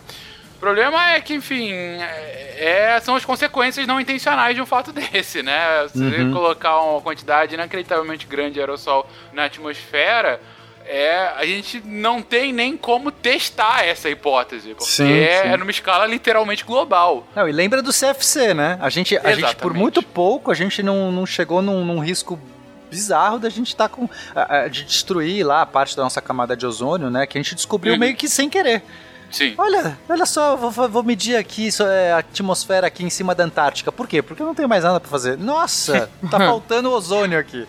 Imagina se a gente tivesse usado indiscriminadamente os gases CFC até hoje, né? E descobrisse isso muito tarde. Então, perfeito. A gente não sabe muita coisa que a gente está fazendo no planeta. Exatamente. Mas continue aí, André. Bem, o, uma outra possibilidade né, de, de, classificação também é relacionada a, a, risco de violência em larga escala. Então, a gente está falando desde a um tema que já foi mencionado aí, guerras nucleares, né? Então, entre nações, é, possivelmente guerras biológicas, é, criando nova, novas formas de, de, pandemias até que podem sair do controle, ou até mesmo terrorismo biológico. Né? Então não necessariamente precisa ser uma nação contra outra, mas é, a questão de, de, mexer na fazer é, engenharia biológica, biotecnologia, né? É, ela tem ficado cada vez mais fácil e aí é, grupos específicos, não precisa nem ser uma nação contra outra, podem escolher tomar uma atitude de violência em larga escala contra uma nação e isso fugir do controle. E e bem, por fim, a possibilidade de desastres naturais que, que já são naturais, já são cíclicos e não tem nada a ver com a gente. Então sempre acontecem, a gente consegue ter até o registro desses, é, desses desastres naturais. Então, é, mega erupções vulcânicas que a gente já teve, por exemplo, na, na história, são registradas, né? É, e que impactaram completamente assim, a, a forma da vida na, na, na Terra. Vulcão Toba manda um abraço. Exato, o próprio. É, me- meteoros, então, que já geraram extinções em massa na Terra. É uma outra possibilidade de inversão de polos magnéticos, que, que dificilmente a gente vai conseguir prever quando ela vai acontecer, mas a gente sabe que acontece de tempos em tempos. E isso deixaria a gente exposto à radiação durante um tempo considerável, elas não acontecem do dia para a noite. É, muitas vezes, os registros que a gente tem é que é, muitas vezes demoram anos para acontecer e seriam anos em que a gente perderia a nossa, a nossa Não, proteção. mi- de, pode durar milhares de anos É, o período entre, milhares de anos, exato, entre exato. inversões e é, a gente vai estar exposto, sem escudo. Porque o problema, o problema é, só para ouvinte saber, não tem, a gente não sofreria nada, tirando as bússolas que parariam de funcionar e iriam funcionar ao contrário, né, de- depois da inversão, mas o período entre inversões, é, é, entre a inversão, a gente tem um campo magnético fraco, espúrio, muitas vezes multipolar, então quer dizer, ele fica apontando para vários lugares. O- isso não dá problema pra gente nenhum. É só uma questão que a, a- a radiação solar ela não vai ter mais aquele escudo protetor. E aí a gente vai ficar muito, muito suscetível às explosões de, de material solar. Então, seja o vento solar, as- as radia- a radiação solar, quanto a ejeção de massa coronal, que essa é a mais crítica. De vez em quando o Sol dá um, entendeu? Dá um revertério nele, ele solta ali um, um, um arroto ali que, meu amigo, se você tá, entendeu? Ele ejeta algumas camadas. Então a gente tá falando de uma radiação muito intensa, muito forte, que se a gente, a gente já passou por algumas muito próximas, é, que é, pode gerar uma- um colapso das nossas da, da nossa nossos sistemas elétricos e eletrônicos, tá? Essas massas podem de repente queimar um monte de transformador, pode acabar com é, se a gente não tiver bem preparado isso, pode ser um dos, dos que vai levar a uma catástrofe global. Porque sem, imagina sem um mundo sem eletricidade, o ser humano vivendo alguns anos com tudo queimado, no dia seguinte você já tá virando bicho, porque você não tem como comer, como pôr na- nada na geladeira, você não tem como se locomover, não tem como falar com ninguém, você não tem internet, você não tem telefone, você não tem nada, e aí já era. Bom, e aí a gente já comentou, inclusive, dentro dessas classificações, possíveis formas do mundo acabar. E como eu disse, se você quiser saber de outras formas bastante curiosas, volte dois anos no tempo e ouça o SciCast especial de 2017, em que nos debruçamos com muito carinho sobre esse assunto.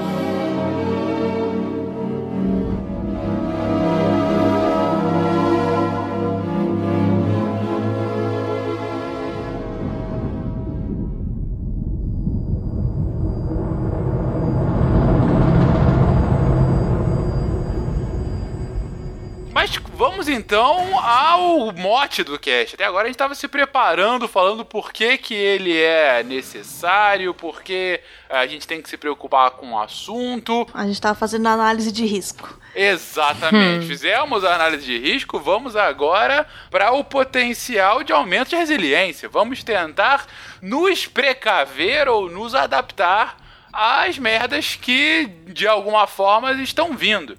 Então, para começar, é, acho que quando a gente fala de se preparar para o fim do mundo, a primeira imagem que vem, até já comentaram aqui, são dos ricos escondidos em seus bunkers. né? é, é isso aí, temos todos que fazer um bunker. Dá para fazer um rachuncha aqui, e criar um bunker aqui no meio de São Paulo? Os condomínios podiam se unir, né? Por que É. não? Por que não? Tem empresas fazendo isso. Tem uma empresa que ela construiu um, um, um prédio subterrâneo de 15 andares. Eu Nossa. não lembro o nome da empresa, acho que é. Ah, eu não lembro. Mas ela era num silo de míssil, né? Eles construíram um, um prédio redondo, assim, tipo, um subterrâneo. Tem 15 andares e os apartamentos todos preparados com tudo. tudo que você precisa pra viver. Aí tem fazenda, tem uma hortinha, tem é, fazenda de peixe com uso artificial. Eu só não sei, eu não sei como que eles geram energia, mas teoricamente eles têm é, combustível e alimento para cinco anos e todos os apartamentos estão vendidos. Como é que ele gera energia? Uma rodinha e um hamster gigante. Então, se você não tem mais nada pra fazer, o mundo tá calmo, então você fica lá correndo É. na rodinha. Mas o, Pode cada ser. apartamento ah, chega a 3 milhões de dólares. 13? 3, 3 milhões de Ah, dólares. 3. É, Só três. três tranquilo, né? Mas, não, gente, mas vamos pensar, vamos combinar que num dia normal, assim, no, no mundo normal, na medida do possível que a gente tem, reunião de condomínio já é treta. Imagina uma reunião desse condomínio. Na boa. É, é uma, é uma verdade, é uma verdade a se pensar. É, será que vale a pena sobreviver? Não é verdade, Ju? Então, ou será que, né, já vamos começar aí, galera, tentar Olha ser só. mais sociável, né, tentar ser mais amiguinho, em reunião de condomínio, quem sabe. Tem uma empresa que chama Terra Vivos, que ela, ela tem literalmente bunkers. Inclusive, ela seleciona o lugar com base no- nos locais mais afastados de alvos nucleares nos Estados Unidos. Então, ela, é- ela tem desde, desde o bunker, é, é 35 mil dólares, um, bu- um bunker exclusivo para você. Então, são vários bunkers um do lado do outro. E tem a opção meio para quem gosta do hostel ali, no quarto compartilhado, tem uma que é você por 60 dólares a bagatela, você por pessoa, é, você tem o, bunker compartilhado, olha só. Tem essa 60 opção dólares por, por quanto É, tempo? Mês, é, 60 dólares por mês, você começa a É o pagar seu antes, seguro. né? Ah, pô, acho que É, eu, acho que eu vou começa comprar pagando. essa aí. Tu já viu o preço do dólar, Nanaka? ah, é verdade, né? Nossa, é verdade. Tu não tá pronto pro apocalipse então, Nanaka. Mas brincadeiras à parte, esse, esse é um conceito que, que aparece bastante quando a gente vai falar desse tema, que é o conceito de refúgio. O, o Pena até já mencionou esse, esse termo antes, né? É, é- é a ideia de que se você tem a expectativa de, de sobreviver a essa catástrofe, você precisa ter um espaço, um, um local é, aonde você e quem quer que seja que você, o número de pessoas que você escolheu, é, que possa se refugiar e esperar a situação pior passar. É, não, não é incomum que, que nos cenários imaginados a gente passe por um momento em que a, a situação, na hora da ruptura ali, a situação é muito pior, né? muito, mais, muito mais tensa e o, e o refúgio ele serve tanto para conseguir proteger é, as pessoas no, no momento de maior caos, quanto para lidar com o que acontece depois. Porque dependendo do tamanho do buraco e do tamanho do caos que a gente se meteu, o depois vai ser meio complicado. É, então, a, a ideia de refúgio ela tem, ela tem esse- conceito de, de ser o local onde a gente é, tem as nossas provisões e tem, da onde a gente se protege no depois. Depois que a tragédia aconteceu, seja para esperar ela passar ou seja para recuperar a humanidade a partir daí. Inclusive, existe até o conceito de refúgio no nível individual, mas é, até mencionei lá no começo né, que tem artigos falando de políticas públicas relacionadas a refúgio. Então, tem a ideia de que os alguns artigos defendem que os estados deveriam é, criar refúgios pensando na existência da raça humana. Então, de que isso deveria ser uma política de Estado. é, criar um, um- um local onde você garante que pelo menos parte da população vai sobreviver para poder é, durar uma catástrofe aí, né? Tem aquele, aquele bunker de, de- do, do genoma das espécies, não tem? Que fica em algum lugar muito frio? Tem, tem das sementes, né? Isso. É, tem um local onde eles colocaram todas as sementes, se eu não me engano, é na Groenlândia, se eu não me engano. Uhum. É, e, e eles colocam. Tem lá um. E ainda é mó bonito, inclusive, se você for olhar. É, é uma obra de arte lá, e aí tem no- todas as sementes da raça humana estão lá estocadas. A raça humana tem sementes? Não, não, do- todas as sementes Que a biológicas raça aqui. humana. Que a gente faz Isso aí, uso, que né? a- Que a, gente. Exato, que a gente faz Que a uso gente domesticou, planta, né? o co- enfim. O milho hoje não é o milho que existia lá, lá atrás. né? Uhum. É.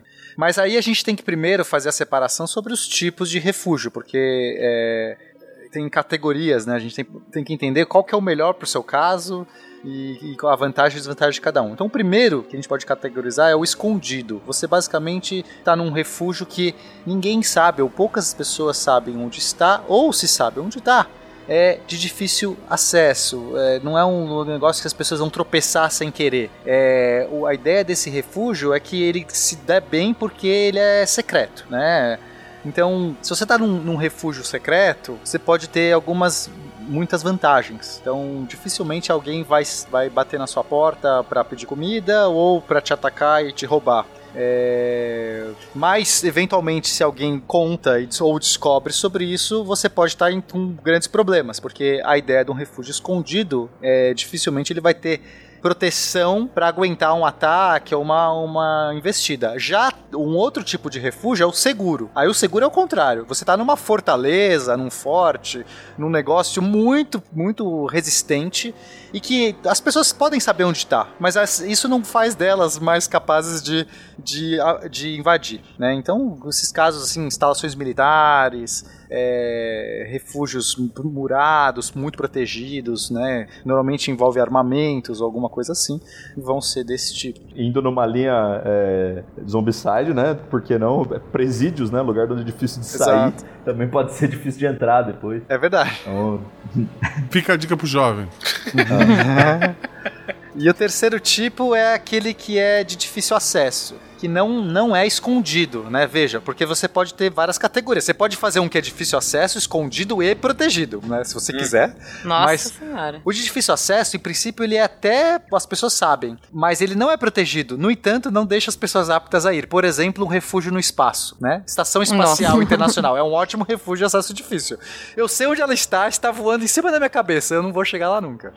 É, uma estação submarina, uma ilha, uma ilha afastada que a pessoa não. Né? Quem que vai conseguir, às vezes pegar um barco ou vai ter que navegar, é, um local muito frio que você tem um recurso para chegar, então você tem que pensar o seguinte, nossa, eu vou fazer um jeito de chegar naquele local, sei lá, vou fazer um refúgio na Antártica. Se eu tiver um jeito de chegar lá, tô tranquilo, for um ótimo refúgio que eu posso ficar lá por muito tempo, ele é um bom exemplo desse, de difícil acesso. Em cima de uma montanha muito complicada de chegar, que você é um escalador experiente e pode chegar. Aí eu vou contar, vou, vou contar aqui o Pena, qual foi a ideia do Pena numa das primeiras conversas que a gente teve sobre refúgio. O Pena virou e falou assim: pô, a gente tava vendo os atributos de um refúgio interessante. Ele falou assim: cara, tem um lugar aqui que chama Ilha das Cobras. E assim, cara, é uma ilha que tem não sei quantas cobras por, por habitante, é, por metro quadrado. Então, assim, difícil acesso, ninguém vai lá, cara. E ele achou que isso era uma ideia genial, assim. eu ainda tipo, acho, pô, e você tá contando meio meu refúgio.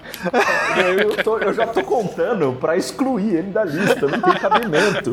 E pra Ilha das Cobras. Eu queria muito ir na Ilha das Cobras, cara. Ninguém, imagina, todos os moradores da região nunca, o cara vai, vai para qualquer lugar, menos pra Ilha das Cobras. É bom esse Sim. refúgio, cara. E como você vai evitar as cobras? Exato, esse é o meu ponto. Como você evita as cobras? N- não pergunta, Nanaka, não pergunta, deixa ele.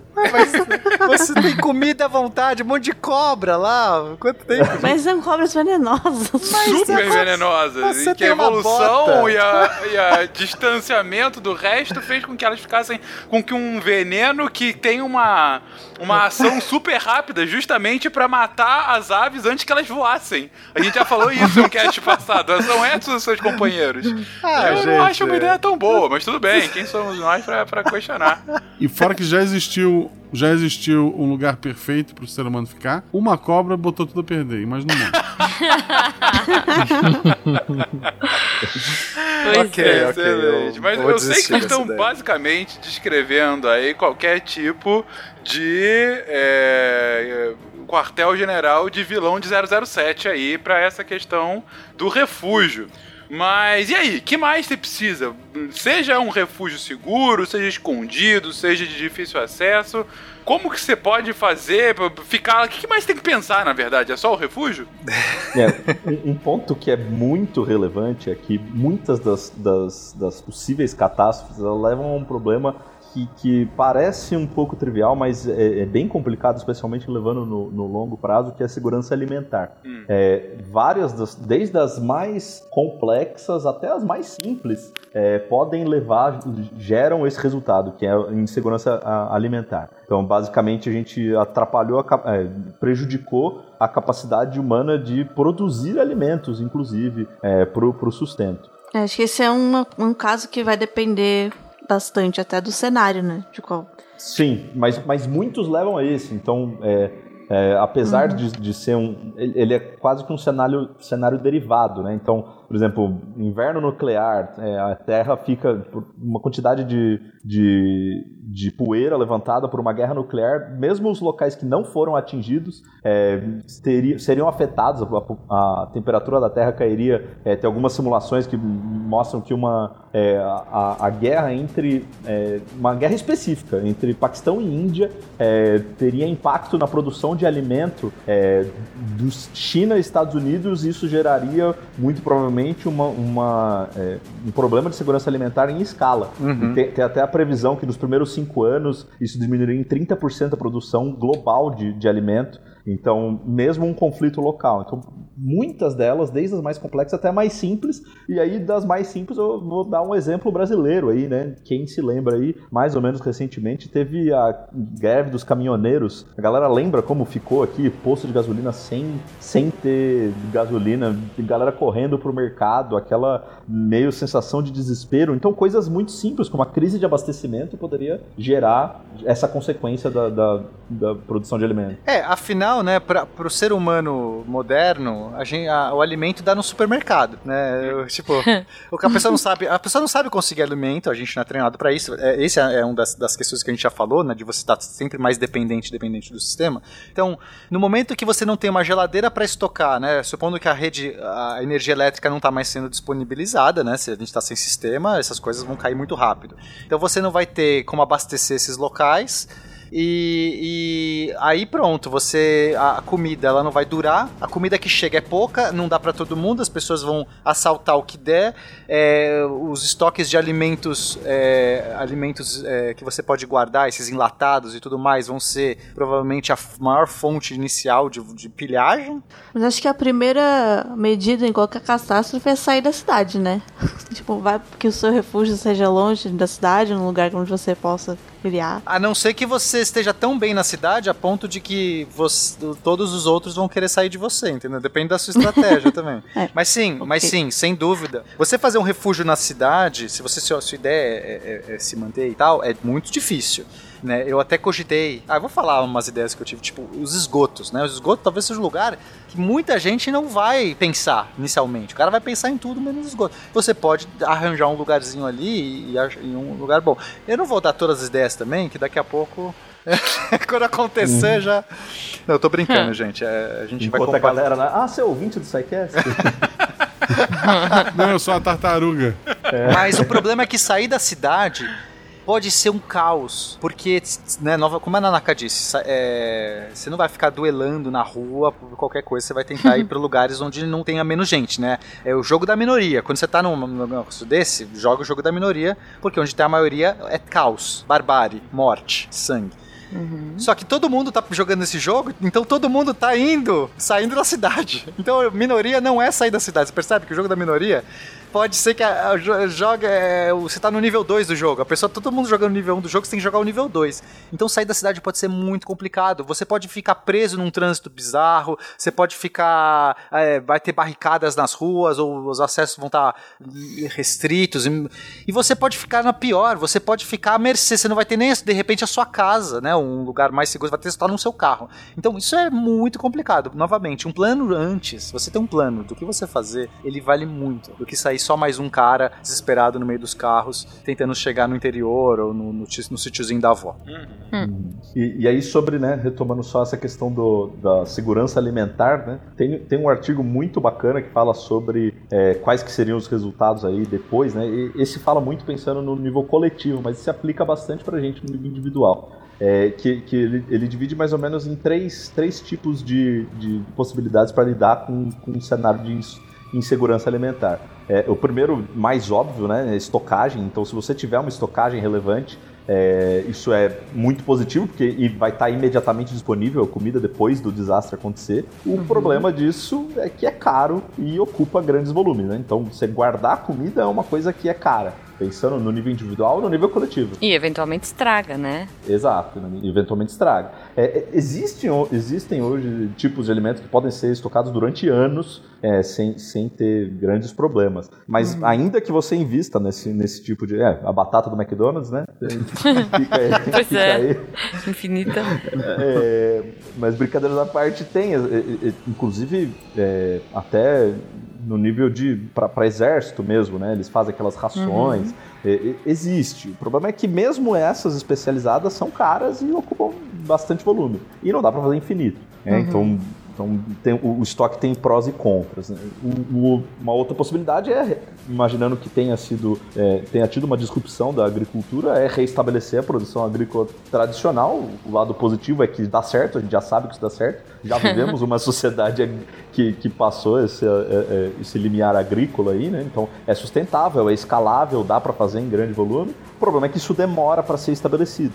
Então, para você conseguir estabelecer uma produção de, de, comida, é uma coisa que a gente não pensa, né? É, que o Pena falou, a comida tá lá no, no, no supermercado, a gente não pensa que ela demora é, para construir é, criar um ciclo de produção de alimento. Você está falando aí de, de alguns anos. Né? Você está falando aí de para que seja sustentável para uma quantidade de, de, de pessoas com segurança, pelo menos um ano. É, e aí uma outra possibilidade são fontes alternativas de alimento. Aí assim, o, o céu é o limite. Tem algumas, eh, algumas viagens aí, né? Algumas mais simples, do tipo, não são tradicionalmente fontes de alimento. É, no, por exemplo, coelhos no nosso, no nosso sistema não é comum. Inseto é, tipo, muito. A gente sempre fala, né? É a coisa mais fácil de criar e nutritivo. Uhum. E, muito nutritivo. Só que não né? tá no nosso. Não tá. Viscoso, mas gostoso. Né? É, Na verdade. é. Pode não ser gostoso, mas é nutritivo, vai. Totalmente. E, e, relativamente fácil de você fazer, né? Você consegue, você consegue é, produzir colônias aí com, com, uma facilidade em situações bem adversas, né? Então, e rápido, agriculturas né? Muito têm rápido. Exato. Agriculturas têm necessidade de, de luz, fotossíntese, espaço aberto. É claro que é... você também vai ter que dar alimento para os insetos, né? Tipo, normalmente a gente dá é, alimento, é, restos de comida, restos de. Não, é, restos orgânicos, né? Então, uhum. tipo, alguma, alguma produção ainda vai ter que ter. É, é tem, tem insetos que não necessariamente. Por exemplo, é, um dos que é citado bastante como fonte alternativa de alimento numa situação dessa é cupim, por exemplo, que ele se alimenta de madeira. Então, uhum. a matéria orgânica da madeira. O outro possível é cogumelo também. Ele. Não, mas ele não come a madeira. Ele não cria fungo igual formiga? Sim, mas ele basicamente a, a, matéria que a gente vai ter que. Isso ele, ele produz, né? Então a matéria que você tem que dar de, pro cupim é a madeira. É umidade, madeira e o, o esporo do fungo tem que estar tá lá. Uma coisa assim. Exato. Que delícia, gente. gente, eu posso falar uma coisa bem tensa que acontece hoje em dia, e eu não sei se todos os ouvintes sabem. Não sei nem se vocês sabem que, tipo, a China tem fazenda de barata? Vocês uhum. sabem disso? Sim. Sim. E tem muitas baratas. E é tipo, se e às vezes um elas fogem. lá e, é, é, se elas surgirem todas de uma vez, é tipo, eu acho que tem mais barata do que chinês, sei lá. Não, não a treta é, é eles estão criando barata. Ó, ouvinte que não sabe, tá? Desculpa eu, eu, se você estiver almoçando. Eles criaram, tipo, umas fazendas gigantes de barata para reciclar resíduo orgânico. Então, olha que bonito. Eles chucham as baratas lá num lugar e ficam jogando resíduo orgânico para elas, para elas comerem. E, tipo, legal, porque aí elas produzem adubo, elas ficam lá, elas se multiplicam muito rápido, né? E elas ficam lá, num, nos lugarzinhos específicos. Mas, como a Nanaka disse, se der ruim, tipo, se qualquer negócio desses estourar ou tudo mais, daí a gente volta aqui pra questão de como sobreviver a fazendas de é, Exatamente. Sei lá. É, é uma catástrofe engatilhando a outra. É, é, Cara, é um negócio barata lindo. voa literalmente. Agora, um dos alimentos mais legais e que para nós é gostoso é cogumelo. E, e, o cogumelo ele precisa de muito pouca luz. Você consegue trabalhar. O cogumelo ele também vai usar material, né, madeira, tronco, alguma coisa que você pode, que pode ser útil para você, né, estocar isso antes ou conseguir. É, a questão é preparar bem, né? Porque ele é, ele é um pouco sensível também, então é difícil você ter as condições exatas. Mas se você souber como fazer, você já vai conseguir mais rápido do que do Sim, que certas é, plantas. É. Aí você pergunta pro Peninha, que fez até o curso de cogumelo depois que a gente começou. Então, eu já estou dando check em várias, né? Porque. é, porque a ideia, né, que por trás é o seguinte: você tem que fazer atividades que. É, você tem que se preparar tentando fazer atividades que você goste, que, que seja positivo para sua vida, porque aí você não entra naquele negócio do negativo, né? Se não acontecer, você não perdeu tempo, não perdeu recurso, uhum. você ganhou alguma coisa. Eu adoro cogumelos, eu realmente gosto. Eu não uhum. gosto de baratas, eu nunca provei, mas acho que não gosto. Eu não gosto de cupim. nunca Justo. provei, mas né, em princípio não. Então, desse estou coelho, eu sou vegetariano, não vou comer coelho, não vou ficar me especializando em comer coelho, como fritar coelho, sei lá que merda, coelho.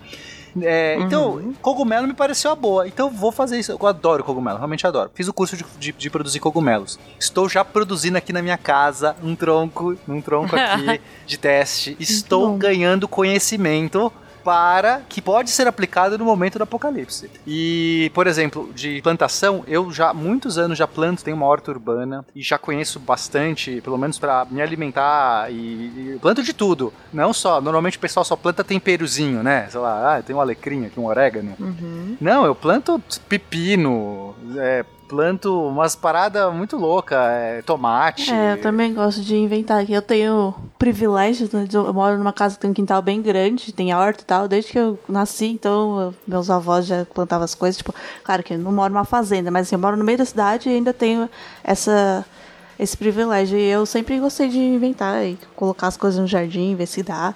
Várias coisas, ó, tipo milho, beterraba, mamão, umas plantas que eu não sei o que que era, eu joguei lá também. É, aí, agora, o, o negócio da agricultura tem um problema que, dependendo do seu refúgio, não dá pra você fazer. É, porque se for um bunker, um refúgio subterrâneo, né, um desses escondidos, dificilmente você vai conseguir né, ter. Você teria que ter mais o refúgio o, o- o seguro, porque aí você pode pôr a plantação dentro da, da prisão lá, ou do, do seu, do seu forte Apache, tudo bem. Agora, é, esses outros alternativos são os que dá pra você fazer até mesmo num refúgio que você não tem energia solar, que você não bata a luz. Você pode plantar cogumelo, inseto, até bactéria, dependendo da- da- das bactérias lá, você consegue. Probiótico.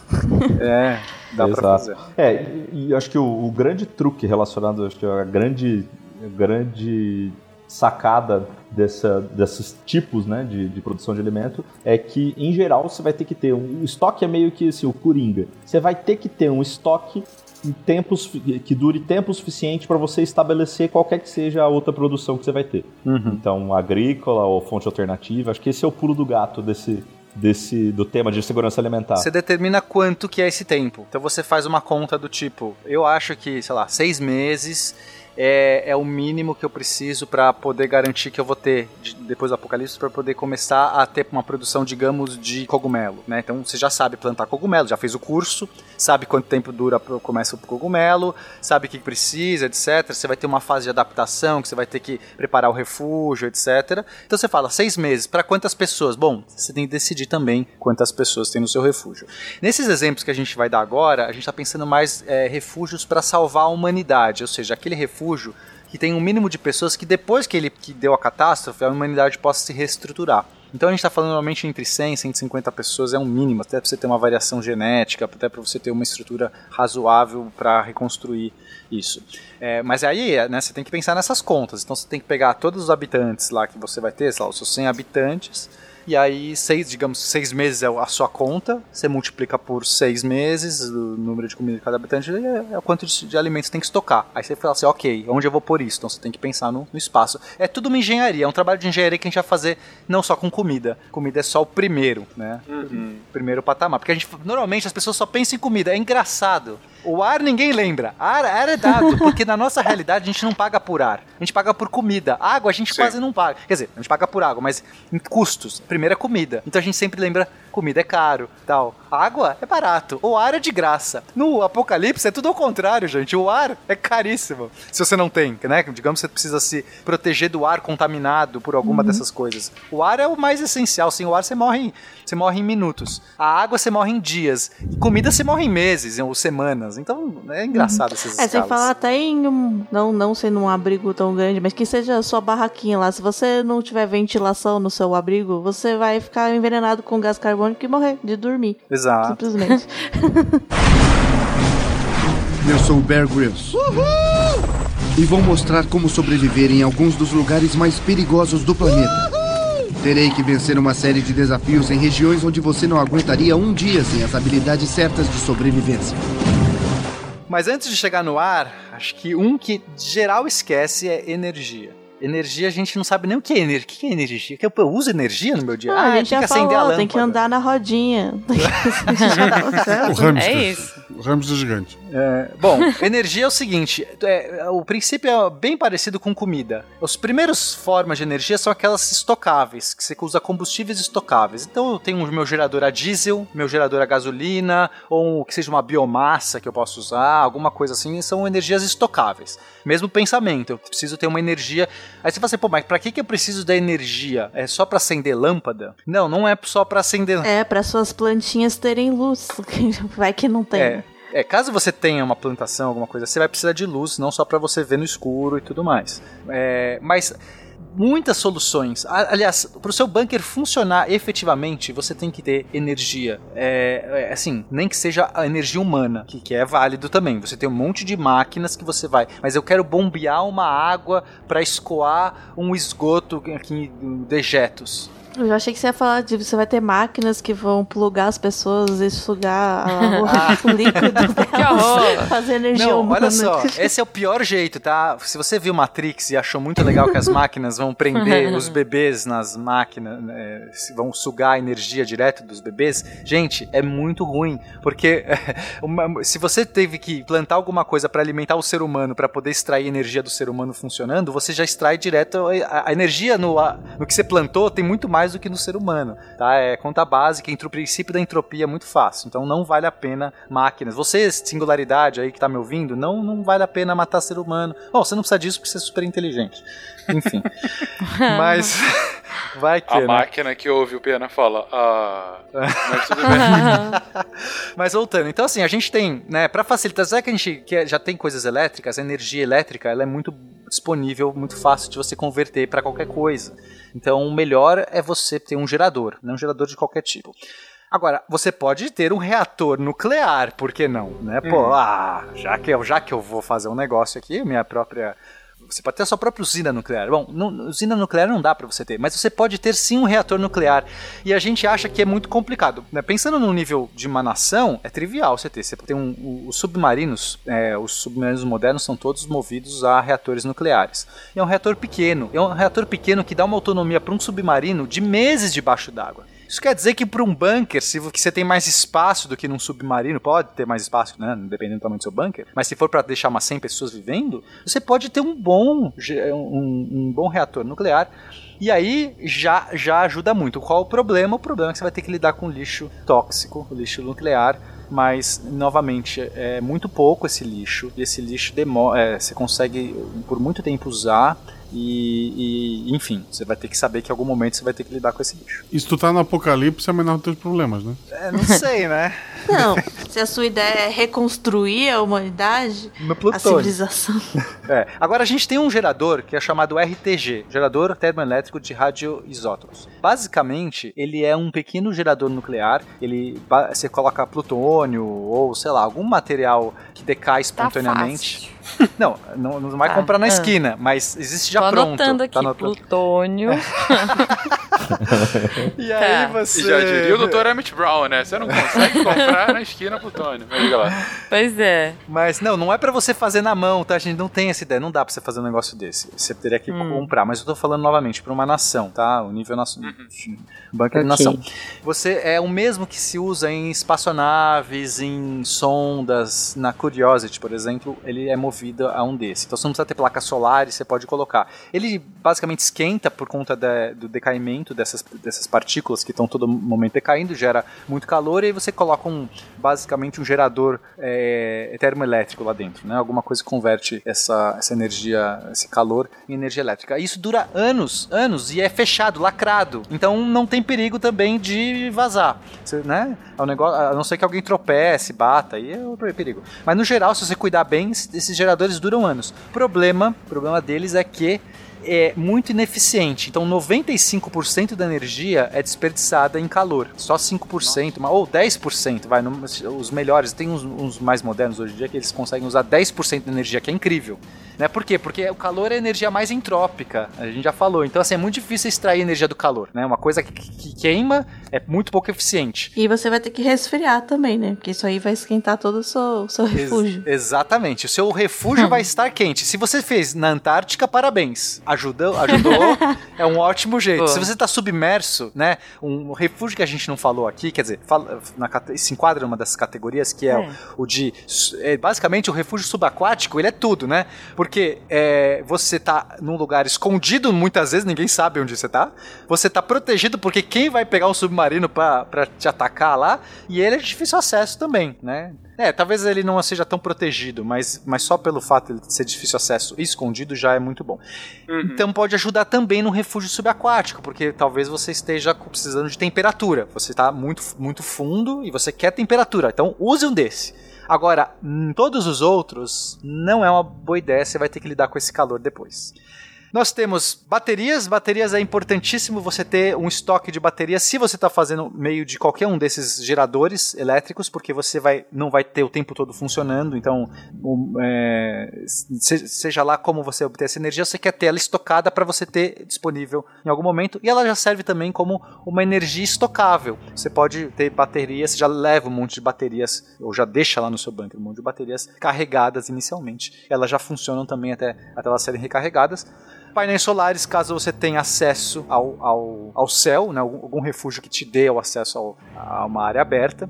O problema do painel solar é se você está um, num refúgio, por exemplo, um bunker sub, é, subterrâneo, é que você vai criar um ponto de acesso. Né? Você subir um painel solar lá, você está criando um ponto de acesso. Então, muitas vezes você foi para um bunker porque você quer ficar longe do contaminante ou do problema. Digamos que é um um problema nuclear, digamos que é porque a IA tá te perseguindo na rua e você se escondeu embaixo da terra para que ela não te, te pegue.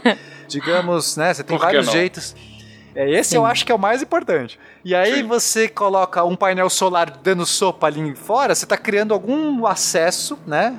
Se fosse um, uma epidemia que de repente tem um vírus no ar, tudo isso pode estar tá criando um acesso. Sem contar que a área necessária é bem grande. Então a eficiência da energia solar ainda precisa de uma área de superfície muito grande. É verdade. Você vai ter Exato. que ter um, uma fazenda solar para conseguir ter energia suficiente, dependendo da quantidade de pessoas dentro do seu bunker. Exato. E alguém pode sabotar facilmente, né? A pessoa tá lá, ah, não vou te pegar, mas eu, eu destruo o seu sistema celular. Também não adiantou. É, a gente tem fontes termais subterrâneas. Esse eu gosto muito. Se você quiser cavar, amigo, você cave. E aí você pode usar a energia da terra para seu sustento.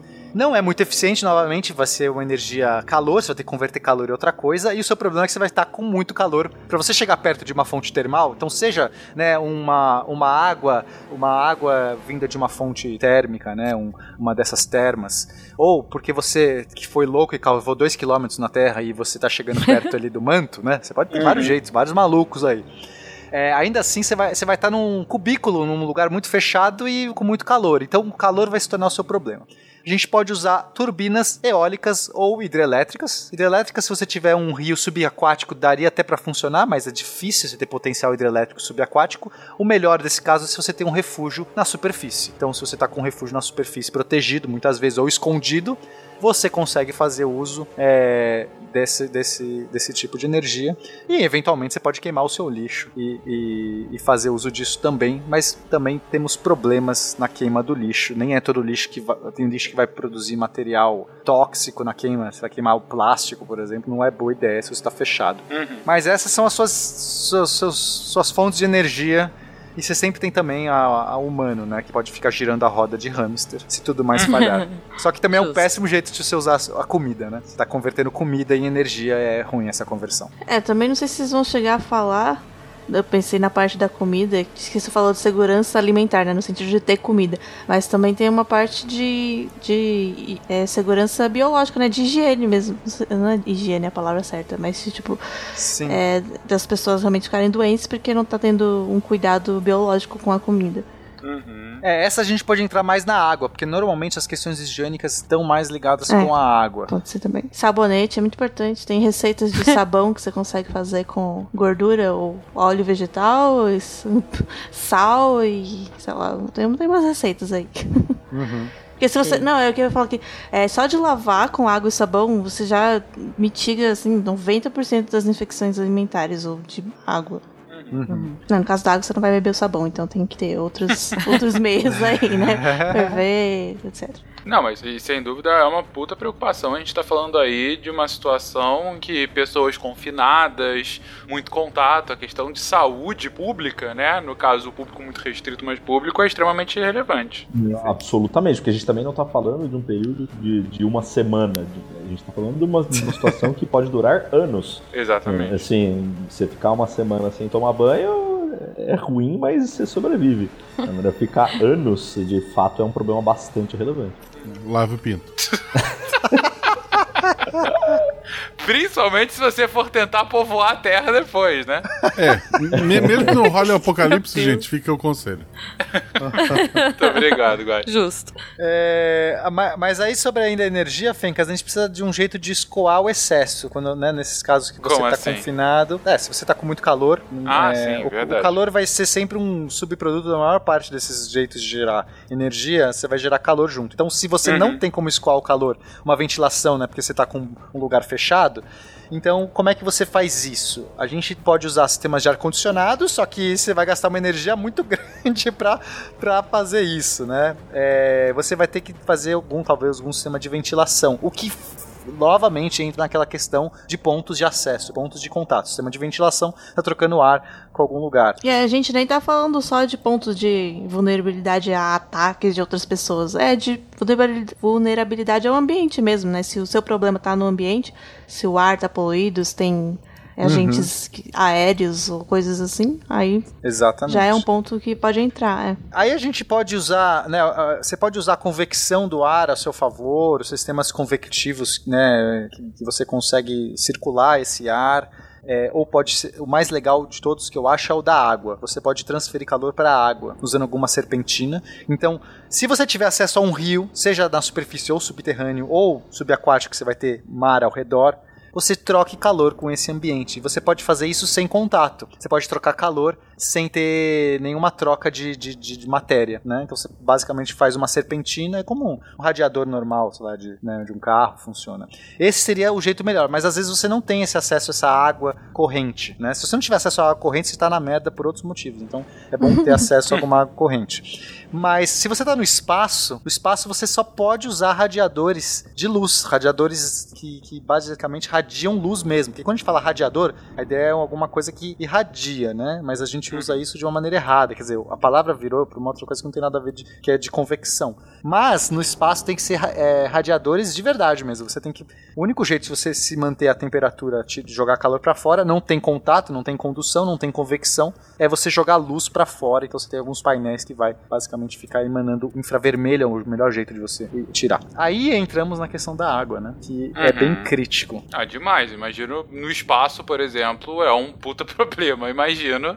Mas também em outros lugares, dependendo de, de o quão você esteja é, enterrado ou afastado, não necessariamente. Ah, bom, se você for inteligente, você já pensou nisso antes, mas não necessariamente você teve essa opção, né? Sim, mas o que normalmente as pessoas não equacionam é quanto de água, né? Fencas, quanto de a- quanta água você acha que uma pessoa precisa por dia pra Cara. viver hum, bem? Dois litros, eu sei. Dois- temos dois litros da Não? Jujuba. Quem dá mais? Quem dá? Tem que beber água, dois É litros, porque a gente. Jujuba é pequenininha, né, gente? É verdade. A Jujuba, a Jujuba tem 50 centímetros. Se ela, se ela precisa É. de 2, precisa de 8. Bom, é água limpa que a gente tá falando, tá? É, não é qualquer tipo de água. É uma água minimamente limpa pra, pra você usar. Quanto que você acha, Fencas? Quer dar um show? Alguém, sei lá, o Guaxa, quer chutar? É, é, quatro. Quatro. Já é o dobro da Jujuba.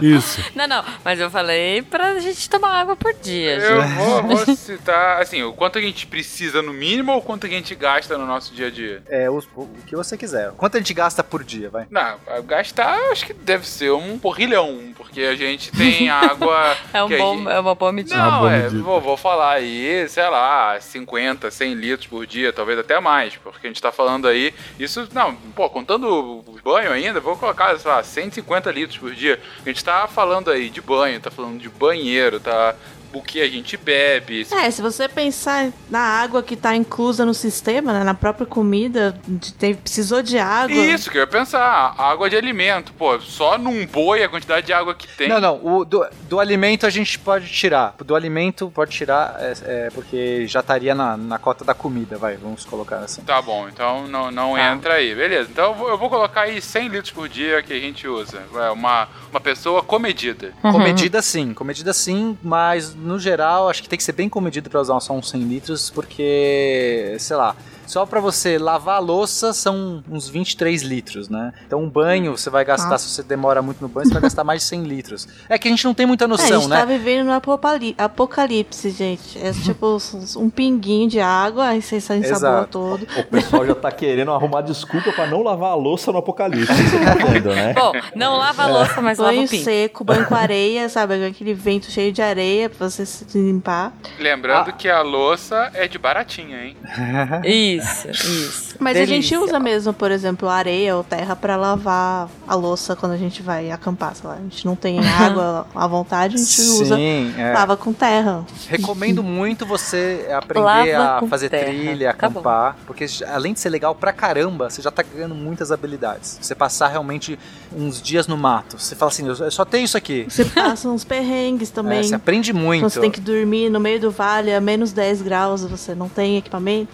Isso. Se você sobreviver, se você sobreviver, você, você E aprendeu tem muito. aquele momento tia também, né? Que também aprende a dar valor. Então também aprende a dar valor pro que você tem todo dia. Mas assim, a OMS fala que o mínimo numa situação de emergência é 15 litros de água, uma pessoa. 15 Tá. litros. 15 litros. Olha, eu, eu, eu decidi que eu vou fazer umas citações de filmes ruins. De apocalipse aí, a Copa, como é que é? A Copalice, que tem um, um gifzinho aí, é o Acopalice. Hum. É, e daí na questão da água, eu vou trazer um maravilhoso, assim, Aquária, né? Produção nacional, vejo vocês, com Sandy Júnior, né? Aquela dupla. Era esse Dupla mesmo? Eu de tava pensando, não é com Sandy Júnior? É esse. que beleza, Ju, parabéns. Sim. Clássico. E eles tomam banho. Mas olha só, tem uma parte, porque é tudo deserto, os caras não têm água e tal, enfim. O problema desse filme é que ele é com Sandy Júnior. Eu só queria deixar isso registrado aqui, porque de resto ele é interessante. Mas tem uma hora que eles estão tomando banho, e é legal, não porque a Sandy tá tomando banho, mas porque. mas porque, tipo, eles tomam banho com vapor, porque eles praticamente não têm água. Então, sei lá, é muito pouquinho que eles têm que usar de água, assim. É tipo, cara, economiza o quanto a gente tem, porque a gente precisa beber essa água. Mas vapor e aí de eles Ah, não, tem água, mas é é que eles usam muito pouco, sabe? Ah, não sei, faz tempo que eu não vi o filme. Mas o vapor espalha no ar, não é eficiente isso. É um filme da Sandy Júnior, gente. Eu estou falando de filmes ruins, eu vou trazer aqui pra vocês desmistificarem, tá? Não, leia, leiam Duna, que é melhor. É, o Duna, o Duna é melhor. Não, mas eu tô desmistificando. Mas depois eles acham água e fica tudo certo. Ah, spoiler? Não Olha. Duna spoiler, Juju. Um filmão desse. Ah, gente, não sei se todo mundo vai assistir essa obra-prima. Mas assim, né? Vamos pensar, mas 15, 15 é, é, é você tá no limite. Que você não quer vi- viver num bunker já com o limite de água, né? Então, vamos colocar 20. 20 já é muito pouco, assim, né? Mas só pra gente fazer uma conta como isso é muito complicado. A água é muito complicada. Então, se a gente colocar 20 litros por pessoa pra um bunker de 150 pessoas, que seria aquele que é pra, pra sobreviver à humanidade, né? E tudo mais por um ano, né? Que é legal você pelo menos pensar, pô, um ano, né? Que é o suficiente aí pra gente ficar é, sustentável, sei lá. Isso dá um milhão de litros. Isso dá mil caixas d'água de mil litros. Meu Deus, ok. Isso com ninguém tomando banho, tá? Isso é os 20 litros por pessoa. Ninguém tomou banho Sim. em um ano, 150 pessoas. Você gastou um milhão de reais de litros de água. Não, tudo bem, mas você tem que pensar que essa água vai ser em grande parte reutilizada também. Perfeito. Então aí a pergunta é como é que a gente o que, que a gente faz com isso? Não dá para você só estocar esse monte de água, né? É inviável. Então, a gente tem vários jeitos de lidar com isso. O primeiro é, é você tentar reaproveitar ele ao máximo. Então, dá para fazer mais ou menos como o Mark Watson fez lá no Perdido em Marte, que ele conseguia Uhum. reutilizar a água. Então, transpiração que você tá. é, isso pensando num abrigo que seja isolado. Então, o abrigo isolado ele tem vantagens e desvantagens. Então, se você fala assim, cara, eu quero me isolar mesmo, de todos os jeitos, eu não vai, não vai escapar, não vou trocar nada, não vou trocar ar com, a com, outro ambiente, então a água vai ficar presa. Aí basta você pegar ela de volta. Então, essa água vai virar vapor, né, vai ficar quente esse abrigo, vai ficar muito quente esse abrigo, você vai ter que jogar calor fora. Mas, eventualmente, você vai conseguir jogar tanto calor fora que você vai fazer essa água, essa água é, se liquefazer de novo. E aí você tem um ciclo fechado de água. Agora, se você não tem a garantia disso, essa água vai escapar. Eventualmente ela vai escapar. Então você tem que ter outros jeitos de fazer água. Um deles é o que a gente da- que você pode usar é usando a, a reação de Sabatier. Que é uma reação que você usa o gás carbônico para gerar água. Então você mistura uma molécula de gás carbônico mais quatro moléculas de hidrogênio, do gás hidrogênio, que você vai ter que ter esse gás hidrogênio, depois a gente vê como é que você vai ter hidrogênio. Ah, é só você pegar a água, eletrificar e aí você tem. Isso, mas é basicamente é isso mesmo. Você tem que tirar o hidrogênio da água. Eu sei que parece idiota, mas daqui a pouco a gente fala sobre isso. Mas você, digamos que você já tem algum hidrogênio lá que você carregou, e aí você aquece isso até uns, 4, uns 400 graus em pressão e você transforma em metano mais duas moléculas de água. E assim você faz água, parabéns. É um jeito legal de você converter gás carbônico, que é algo que você não quer ter no seu bunker, ainda mais se ele for isolado, que é um problema grave. É um problema grave. O gás carbônico acumula e. Ele é um problemaço. Se você tá no isolado, você não tem como jogar gás carbônico fora. E você ainda pode usar o gás carbônico para, quer dizer, o metano para combustível, né? É verdade. É, tem outros jeitos de você fazer isso, mas é, aí a gente pode já entrar na questão do ar. Então, a gente vai ter o problema do oxigênio, né? Pensando que você tem um bunker isolado, que você não pode trocar, é, é, que você não... Se você tiver, tiver ventilação, sem problema, você já está resolvido. Agora, o ar é o problema quando você não pode trocar nada com o ambiente, que você resolveu fazer o modo mais seguro ou mais isolado do mundo. Aí você vai ter que também fazer oxigênio. Então você tem que produzir oxigênio e água. E aí o melhor jeito de você fazer isso é você, você pode, por exemplo, começar a tirar o oxigênio da água. Então eu tenho água, vou fazer oxigênio a partir da água. Fácil, eletrólise, certo? A gente. Uhum. Todo mundo já viu isso né, no colégio, né? Aquela experiência que você, você põe uma pilha, uma barrinha de zinco, uma barrinha, Sim, sei lá, sim, de sim. cobre, não sei o que, e borbulha, sai oxigênio, sai hidro- hidrogênio. Opa, hidrogênio já é o que eu preciso para fazer a reação de Sabatier, né? Que a gente tá- falou que precisava do, do hidrogênio. O oxigênio eu já tirei. Então, tirei o oxigênio, eu respiro. O hidrogênio eu guardo. O hidrogênio eu vou misturar com o CO2 que eu estou produzindo. E aí eu vou conseguir, é, se eu te adicionar mais um pouco de hidrogênio, que não. Vou precisar de um pouco extra, que depois a gente vê como a gente lida com isso. Então, se eu tiver os dois hidrogênios que eu tirei da, da eletrólise mais dois hidrogênios que eu peguei extra, misturado com o meu gás carbônico, eu vou fazer a água e o metano. Legal, eu tenho metano. Então, que, aquilo que a Nanaka falou, o que eu faço com o metano? Eu posso usar como combustível. Mas eu posso fazer mais uma reação. Eu posso fazer a pirólise do metano, que é um processo, só que o problema é que você tem que esquentar a 1200 graus para ela ser bem eficiente. Você pode fazer Tá fácil. Lave a pirólise, gente. ah, eu pensei nisso.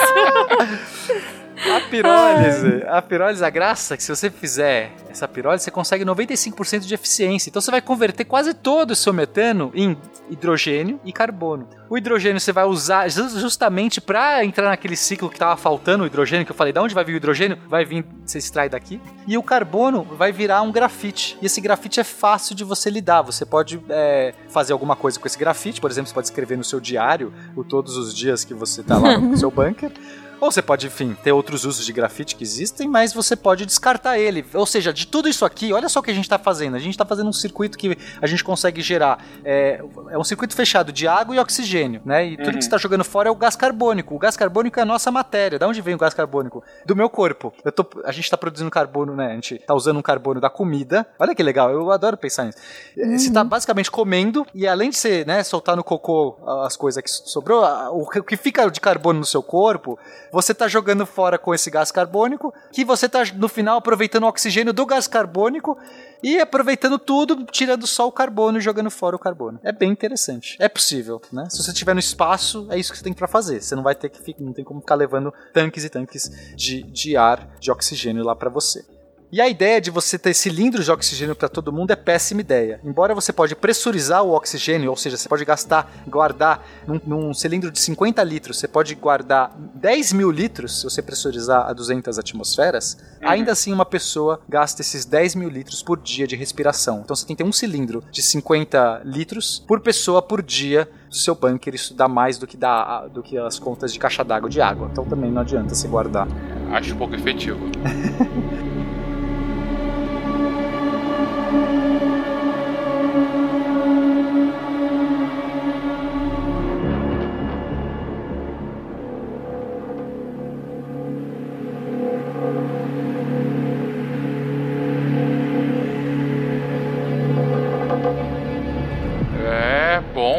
vendo aí que não é fácil sobreviver, minha gente. o negócio aconteceu, temos que pensar em ar, temos que pensar em água, temos que pensar em energia, na falta e no excesso dela, temos que pensar em comida. Mas já vimos aqui que é possível, é tecnicamente possível, fazendo contas, tendo skills de química é, e, ter, e sendo bastante sagaz para fazer o negócio acontecer.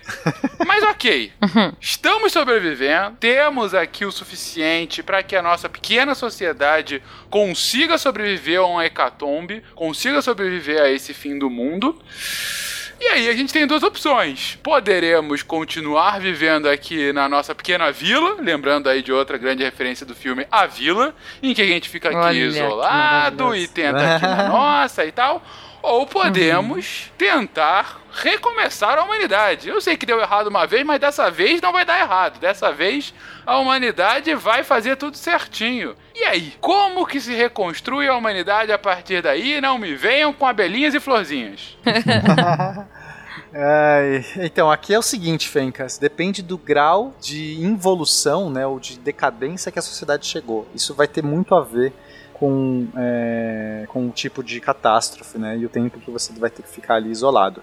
Então, a gente tem um cenário que é, ela foi pontual e você sai dali e a, tá tudo preservado, basicamente. Só viveu aquele, aquela privação momentânea, a barbárie, né, as pessoas se matando na rua, mas Sim. acabou aquilo. Você tá- tá- tem agricultura? A agricultura funciona? Funciona. Você pode reestruturar a agricultura. A indústria funciona? A indústria funciona. As, as instalações elétricas, as instalações, é, as máquinas estão ali. Você, então, aí é rápido, é fácil. Basicamente, Uhum. você só tem que sobreviver ao período inter. inter é, é período problemático ali, né? Uhum, uhum. É, agora a gente pode ter a perda da indústria, que aí é gravíssimo, né? A gente vai re- re- é, retroceder sem a indústria. E a gente pode ter a perda da agricultura. E aí recuperar de uma catástrofe que você perde. Então, na indústria, per- a gente estaria falando novamente de uma sociedade agrária. A gente vai ter que sair da- dali e voltar no, nossas civilizações ali, né? Descobrimento da, da agricultura. Porque a gente vai ter que descobrir de fato a agricultura. Porque você fala assim, ó, agri- tem um monte de agricultor no Brasil. Tem nada, quer dizer, não é que não tem. Mas eh, o agricultor de- do Brasil ou de qualquer lugar, ele tá usando maquinário, ele tá usando os, os pesticidas, os defensores agrícolas, o, o- o sei lá o que, o glifosato. Agora não tem nem mais nada disso. Você tem que fazer. E ah, mais do que que... isso, né? Ele também tá em um cenário que é o atual. A gente não sabe como que é esse outro cenário. Como que seria ter que redescobrir, redescobrir essa, essa agricultura, né? Dentro de um, de um novo modelo, é, você imaginar, por exemplo, né? Num, num problema de, de ter é, perdido a indústria e ter que recuperar novamente e atrás de extração de recursos minerais etc. Uma loucura de, de imaginar é que assim, a nossa sociedade já extraiu boa parte deles, estão nas cidades e, e no futuro as cidades poderiam ser as novas minas, né? Nossa, então, é se a verdade. gente Imagina você ter que extrair o mineral de uma cidade morta e para construir essa nova sociedade. Então, a nova indústria, ou mesmo a nova agricultura que seria construída, ela demoraria muito tempo para ser construída, ambas, né? Porque elas seriam num outro cenário, um cenário diferente do que a, a, a, a sociedade desenvolveu, né? Historicamente. Uhum. Isso de, de reaproveitamento, de, de essa mineração de cidades mortas, né? De certa forma, a gente já está começando a fazer isso na parte morta das cidades, que são os lixões, né? Uhum. A gente já tem aqui é, vários exemplos de práticos e de ideias de mineração de aterro em busca de metais preciosos que foram de alguma forma enterrados, né? Verdade. É, e às vezes eles, dependendo da raridade do metal, esse tipo de mineração começa a ficar economicamente viável. Então, assim, não é nada fora da realidade pensar nisso, ainda mais porque isso já existe. E, e eu devo dizer que nesse exato momento, Jujuba acaba de mandar um vídeo do banho de vapor de Sandy Júnior. E aqui, querido ouvinte, você não pode ouvir, mas temos aqui no nosso chat. Obrigado por isso, Jujuba. Ela nem tá mais respondendo. É vergonha de ter jogado isso Opa, eu gente. mutei! Estamos aqui pra isso, gente. Eu tava aqui pesquisando pra mostrar pra vocês. A gente põe na referência. ouvinte. Ah, eu acho que é uma referência muito válida. Muito, muito Eu válida. acho absolutamente válido. O rigor científico do, do filme de Sandy Júnior deve ser absoluto. Maravilhoso, gente. Filme, filme ruim de sobrevivente eu já assisti todos. Depois eu trago um outro aí pra falar. Falar. Beleza, então. Só que a gente tem uma questão que, pra ajudar nessa equação toda, que, vai, que, que é muito importante, que talvez seja a coisa mais importante que a gente preservar, é o conhecimento humano. Porque, é, assim como né, quem já leu Asimov, a Fundação, é, exatamente é isso, né? É um, um contexto em que vai acontecer uma tragédia e você vai perder conhecimento, vai ter um período de obscurantismo, etc., de barbárie, e aí é um projeto para tentar diminuir isso ou recuperar o mais rápido possível. Como que é o melhor jeito? Como é que a gente guarda a informação, todo esse conhecimento? Porque quando tiver esse período, as pessoas, as próximas gerações não vão ter contato com isso, dependendo se for uma tragédia, se tragédia dessa que perde indústria barra agricultura, a gente vai estar tá falando de uma coisa muito devastadora, de um período enorme de você reestruturar. E aí você o conhecimento ele vai ser oral inicialmente. Mas como é, será que a gente não tem um jeito da gente recuperar ou guardar esse conhecimento? Aí começam os problemas, né, as dificuldades. Por quê? A mídia de estoque, ela tem que ser primeiro, ela tem que durar, né? Você guardou no CD, você gravou o seu CD lá de 10 anos atrás, tenta tocar hoje pra você ver o que acontece. Não toca o Hum. negócio. né, é um HD que você fale, nossa, é um HD. O HD também pifa, ainda mais, né? Se você não usar ele, não sei se isso é E você ou tem que ter como ler também, né? Porque Exatamente. pode ser que o jeito de ler já não funcione mais. Tipo, vida, ca- videocassete. Hoje em dia é um negócio. Não, mas é sério. Então, aí você pensa assim. eu tô falando sério, é realmente inútil hoje em dia videocassete. Serve pra você garimpar peças e metais preciosos. Pode ser, boa, boa, Pena. Você já está pensando fora da caixa. Diga aí. Júlio. Você pode pegar a fita cassete e passar para um DVD. Né? Porque- ah, mas é que ninguém tem DVD. Não, também, né? O que, que é DVD, Juba? Eu não sei o que é DVD. Pois é. shh. Então, aí a gente tem assim, vai, o pensamento mais básico. Vamos, livros, né? Finalmente livros vão ter uma utilidade. Seu livro de papel. Finalmente. É, na verdade, a primeira, a primeiro passo pra você se preparar é anotar em papel, comprar livros. E não ficar guardando links de vídeos e. Um HD com todos os episódios do SciCast, gente. Boa. Correndo na roda de, de hamster. Tu vai preservar o conhecimento, Nanaka, no futuro. Não, mas, mas dá, dá pra gente fazer isso. Só que é um passo mais complicado. Então, assim, no início, vamos supor que você use bibliotecas, né? Pra ter um conhecimento ali acessível. Não precisa de nenhum dispositivo, nenhuma tecnologia. Você tá ali. Ainda assim, você vai ter problemas. Então, primeiro que o papel, ele dura bastante, mas se não tiver traças, nem os seus cupins. Você já pôs um monte de cupim no seu bunker, a primeira coisa que rodou vai ser a celulose do seu papel, né? Mas supondo que você, mesmo assim, não usou o seu papel para queimar e fazer fogo ou de alimento para o seu cupim, você resolveu guardar ele mesmo assim, é, ele vai poder durar bastante. A gente tem, né, razoável, algumas gerações você pode guardar o papel, ok. Só que você não vai talvez saber mais ler. Você fala, ué, peraí, como assim?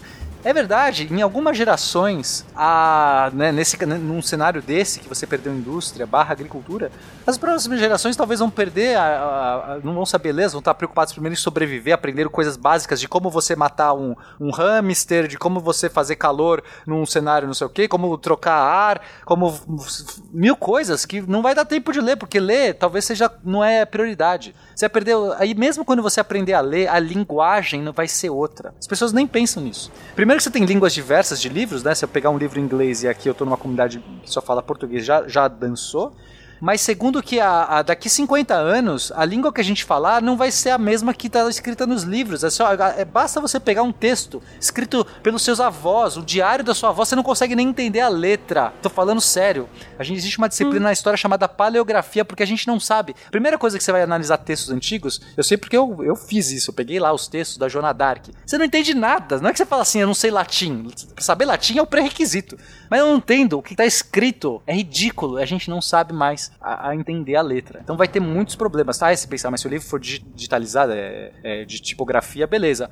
Mas não sei se esse livro, né? Pode ser que isso seja uma barreira a menos, mas as pessoas não vão saber ler ou o linguajar vai ser outro. A gente não tem essa noção. Então é importante a gente ter um, um jeito de guardar. Figuras. Um livro com figuras. Figuras é bom. Imagina, imagina um futuro em que a nossa pedra de roseta é Harry Potter. Você vai poder usar ele pra entender outros idiomas. Cara, seria sensacional. Adorei. E as pessoas vão achar que tinha magia, né? Nossa, naquela época que existia Espetacular. magia.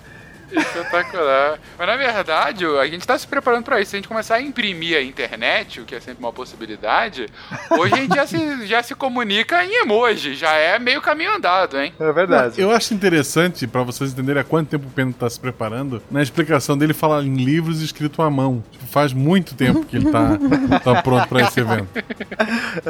É, eu ia falar que algumas pessoas, mesmo com todos os, os recursos, não acham mais hoje em dia que, que aprender a ler e escrever é uma prioridade. Então. É, é um bom ponto. É um bom Pois ponto. é. Sim. Mas, mas essa questão da linguagem é, é- é interessante e do conhecimento, tanto no nível macro, até no nível, no nível mais individual, né? Se você for pensar, é, isso foi uma das coisas que eu estava pensando outro dia desse, né? Pensando, poxa, se, se o negócio é, degringolasse mesmo, como é que eu ia falar com a família? Putz, como é que eu ia fazer para encontrar com a família? E eu cheguei à conclusão que eu não sei o endereço dos meus familiares mais próximos.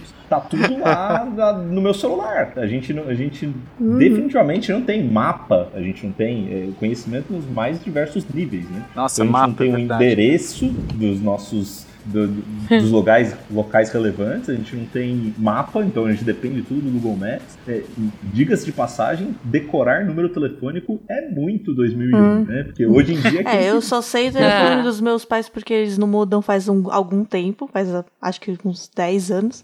E o endereço da minha casa também, eu sempre morei aqui. O resto eu não sei. Eu, eu- eu sei literalmente o telefone dos meus amigos pré- pré-época do celular. Desses eu sei, os que têm o mesmo número. Os amigos que eu fiz depois do Pena, eu não, não faço ideia do número. Então, eh, conheci da época celular já. Então, em vários níveis, né? Dessa guardar a, a informação, guardar o conhecimento até o mais simples. Sim, vários níveis, né? A gente nem se toca disso, né? Quanto é, é tão simples você fazer algumas anotações de coisas muito básicas ali que você vai precisar.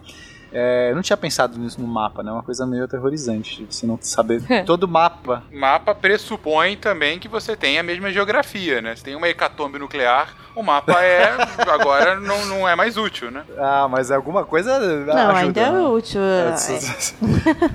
Não, não necessariamente. Um mapa de, de São Paulo, se São Paulo passa por um ataque Ah, não, nuclear, não. São Paulo São não é mais São não. Paulo. No Sim, máximo sim. você Ah, vai ter sim. regiões, assim. Mas você, entendeu? você ir pra montanha já, já ajuda. Uhum. É, Mas- mas enfim. Mas um jeito legal, quer dizer, que dá pra resolver esse problema da linguagem, mais ou menos da, da- de ler, é você gravar isso em áudios ou, ou vídeos com um dispositivo que perdure, né? Um dispositivo preparado pra isso e que a pessoa que vai ter contato com aquilo só tenha que apertar um play. Então, assim, ele vai ter que ter, obviamente, uma bateria interna funcionar de uma maneira. A pessoa não vai ter acesso à tecnologia, ela não vai saber, mas ela só precisa dar um play. Ela vai ver instruções ou ouvir instruções. Imagina um vídeo, um YouTube, o último YouTube da sua vida. Você tem, você tem aquela chance de, tipo, dar play e ver um monte de conhecimento humano que vai passar numa, num jeito muito mais fácil do que num livro, né? Que você não vai nem saber ler. Você vai poder falar, às vezes você não vai entender, mas você vai poder mostrar coisas, ensinar coisas. Às vezes só com só a pessoa vendo outra pessoa fazer algo pode ser muito legal. Os hologramas do Dr. Seldon. Isso, do Harry Seldon. Ou a Enciclopédia Galáctica, né? Do Guia do Mochileiro das Galáxias. Olha aí, maravilhoso. Ah, mas ela não era. É holográfico? É vídeo? É gravado, é gravado, ela fala. É, Ah. gra- Ela fala, assim, mas a gente sabe Sim. que a Enciclopédia Galáctica é muito mais complexa que o guia, né? O guia, a única diferença é que o guia pode estar às vezes um pouco errado, mas na verdade é, o guia tá certo, a realidade que tá errada. Mas, mas sim, continue, pena. E aí no final, né, assim, talvez a, a- o jeito melhor, né, e isso tem que ser pensado com muita antecedência, né, gente? Não dá, não tempo de você chegar assim, ah, aconteceu, agora eu vou começar a salvar o conhecimento humano. Isso tem que ser pensado em políticas públicas e políticas humanas, humanitárias. Não sei nem onde se aplica isso. Deveria, eu não sei se existe esses, eu, não- eu pesquisei, não achei nenhum, nada sobre isso. É, projetos aqui e ali de iniciativas, mas nada realmente concreto que esteja acontecendo, só iniciativas. É, mas o melhor talvez você seja colocar o conhecimento, você ir capacitando a pessoa, o ouvinte, o, o, o que está aprendendo, e ele vai evoluindo para acessar conhecimentos mais densos. Então você começa com diagramas muito simples e coisas muito óbvias que mesmo sem linguagem a pessoa conseguiria é, é, ver alguma informação, de- deduzir uma informação, ou um, um desses vídeos já com dispositivos que você dá play e ele, e ele aprende alguma coisa, para ele aprender de repente a construir ou, ou poder dar uma manutenção no equipamento que ele possa carregar uma mídia que você já guardou mais informação, aí com isso você vai aprender mais coisa que vai capacitar você a acessar uma outra mídia. Isso seria realmente você construir todos os passos da humanidade, do mais simples, informação mais básica, até a internet, cara, seria sensacional. Se vocês têm uma hora de vídeo pra deixar pra humanidade no futuro, o que, vocês gravariam? Ah, uma hora não dá nem pra. Nossa, não sei. Talvez o meme do Já Acabou Jéssica. Eu gosto daquele. É esse Pra ensinar as pessoas. Não, olha só. É pra ensinar as pessoas a terem a resiliência necessária, entendeu? Já acabou, Jéssica. Aprovado, aprovado. Já acabou, É, Jéssica. é Eu, uma eu boa. colocaria esse meme. Vamos fazer uma, uma montagem ovo aqui. é básico, né, Fenca? Vamos combinar que. que cara, né? Então tem que É, ensinar. não, então, você tem que, que conhecimento? Vocês têm assim, bom, tem uma hora pra mostrar alguma coisa pra que os meus sobre, os sobreviventes da, da humanidade possam aprender algo comigo. Eu posso ser considerado aquele que trouxe o meme da Já Acabou Jéssica ou o grande sábio de gerações passadas. Eu posso ser venerado como um deus. E aí? Ei, mas veja, é importante, tá? Já acabou Jéssica. As Não, leis da falando, física. seja, As leis da física, é, o Big Bang. Não, mas eu tava é... pensando em começar de alguém que não tá nem entendendo a linguagem direito. Você É um vai ponto. começar a explicar. Não, mas eu mostro explosão do universo, supernova. Ele faz a explosão de cabeça assim, ó. É. O legal ia ser montar isso só com memes. É isso, só com GIFs. Um gif de gatinho, que é pra prender a atenção. Isso, isso. Ah, sem dúvidas, se- senão não funciona. Genial. No início houve uma explosão, aí tu mostra um gatinho derrubando a coisa e quebrando. Não, e dando aquela explosão Michael Bay, sabe? Tem uns memes de explosão Michael Bay. Eu sim, gosto sim, desses. sim. É, eu acho que eu, eu focaria no- em em conhecimentos mais práticos dos, dos temas indicados aí, porque parecem triviais, mas podem não ser. Sabe, sei lá, onde que foi que a humanidade travou aí? Então, desses, eu, eu iria no mais prático, não, não tanto no Big Bang ali, meu. Pegando a ideia do Schubert, eu tenho a ideia. É pegar Hum. é, uma hora do Manual do Mundo, os melhores, o compilado do Manual do Mundo. Eu realmente Olha. acho que o que tem ali seria o mais importante. tipo, porque. Já fazendo uma puta propaganda. Olha aí, Berê. Berê, patrocina nós. Mas, mas falando sério, é o tipo de conhecimento prático que te possibilita, te, te deixa fazer mais coisas, entendeu? Que você vai multiplicar aquilo. De repente o cara ensinar a fazer um motor elétrico, fazer, ensinar como que, tipo, limpa a casa com um negócio bizarro que você faz em casa. Tipo, sabe? Coisas assim muito, É. muito práticas e que você de repente capacita a fa- fazer outras. Eu acho que seria isso. Muito mais do Não, que uma sentido. teoria gravitacional, que a pessoa vai fazer o que com aquilo, a não ser que Pois ela é. tenha um- já um repertório, É justo. né? Eu adoraria passar a teoria gravitacional. mas- É, eu ia dizer que, que a gente podia colocar uns vídeos do Polishop, ensinando como não fazer, sabe? Tipo, a pessoa quebrando o ovo, assim, espatifando. Mas talvez do Manual do Mundo tenha mais sentido. tá bom, então. Polishop, nossa, na, na época passada, nossos, os humanos eram bastante desastrados, não? Eles sempre Burros, precisavam daquele material, ovo. exatamente.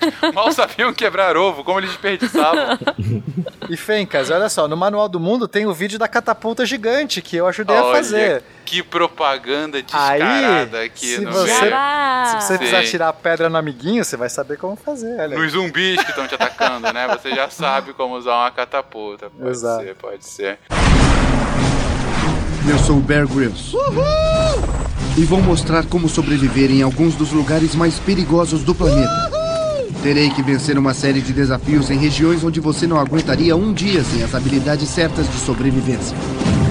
Mas beleza, a gente tá falando aqui sobre conhecimento para o futuro, o que, que a gente pode é, é, jogar pra frente, a gente já viu o que, que pode ser feito ou não, a gente já pensou aqui, aliás, ouvinte, o que, que vocês é, colocariam num, num vídeo ou num áudio, num vídeo melhor, num vídeo de uma hora, comenta aí depois pra gente saber, a gente já tá indo aqui pro, pros finalmente do, do nosso episódio, e, e o que a gente, a gente gostaria de finalizar da seguinte forma: a gente está aqui realmente pensando em alguns cenários, pensando no porquê agir de certa forma, como agir de certa forma, que tipo de informação seria relevante que se a gente é, é, aprender agora antes de qualquer tipo de uma dessas hecatombes sequer vir a acontecer.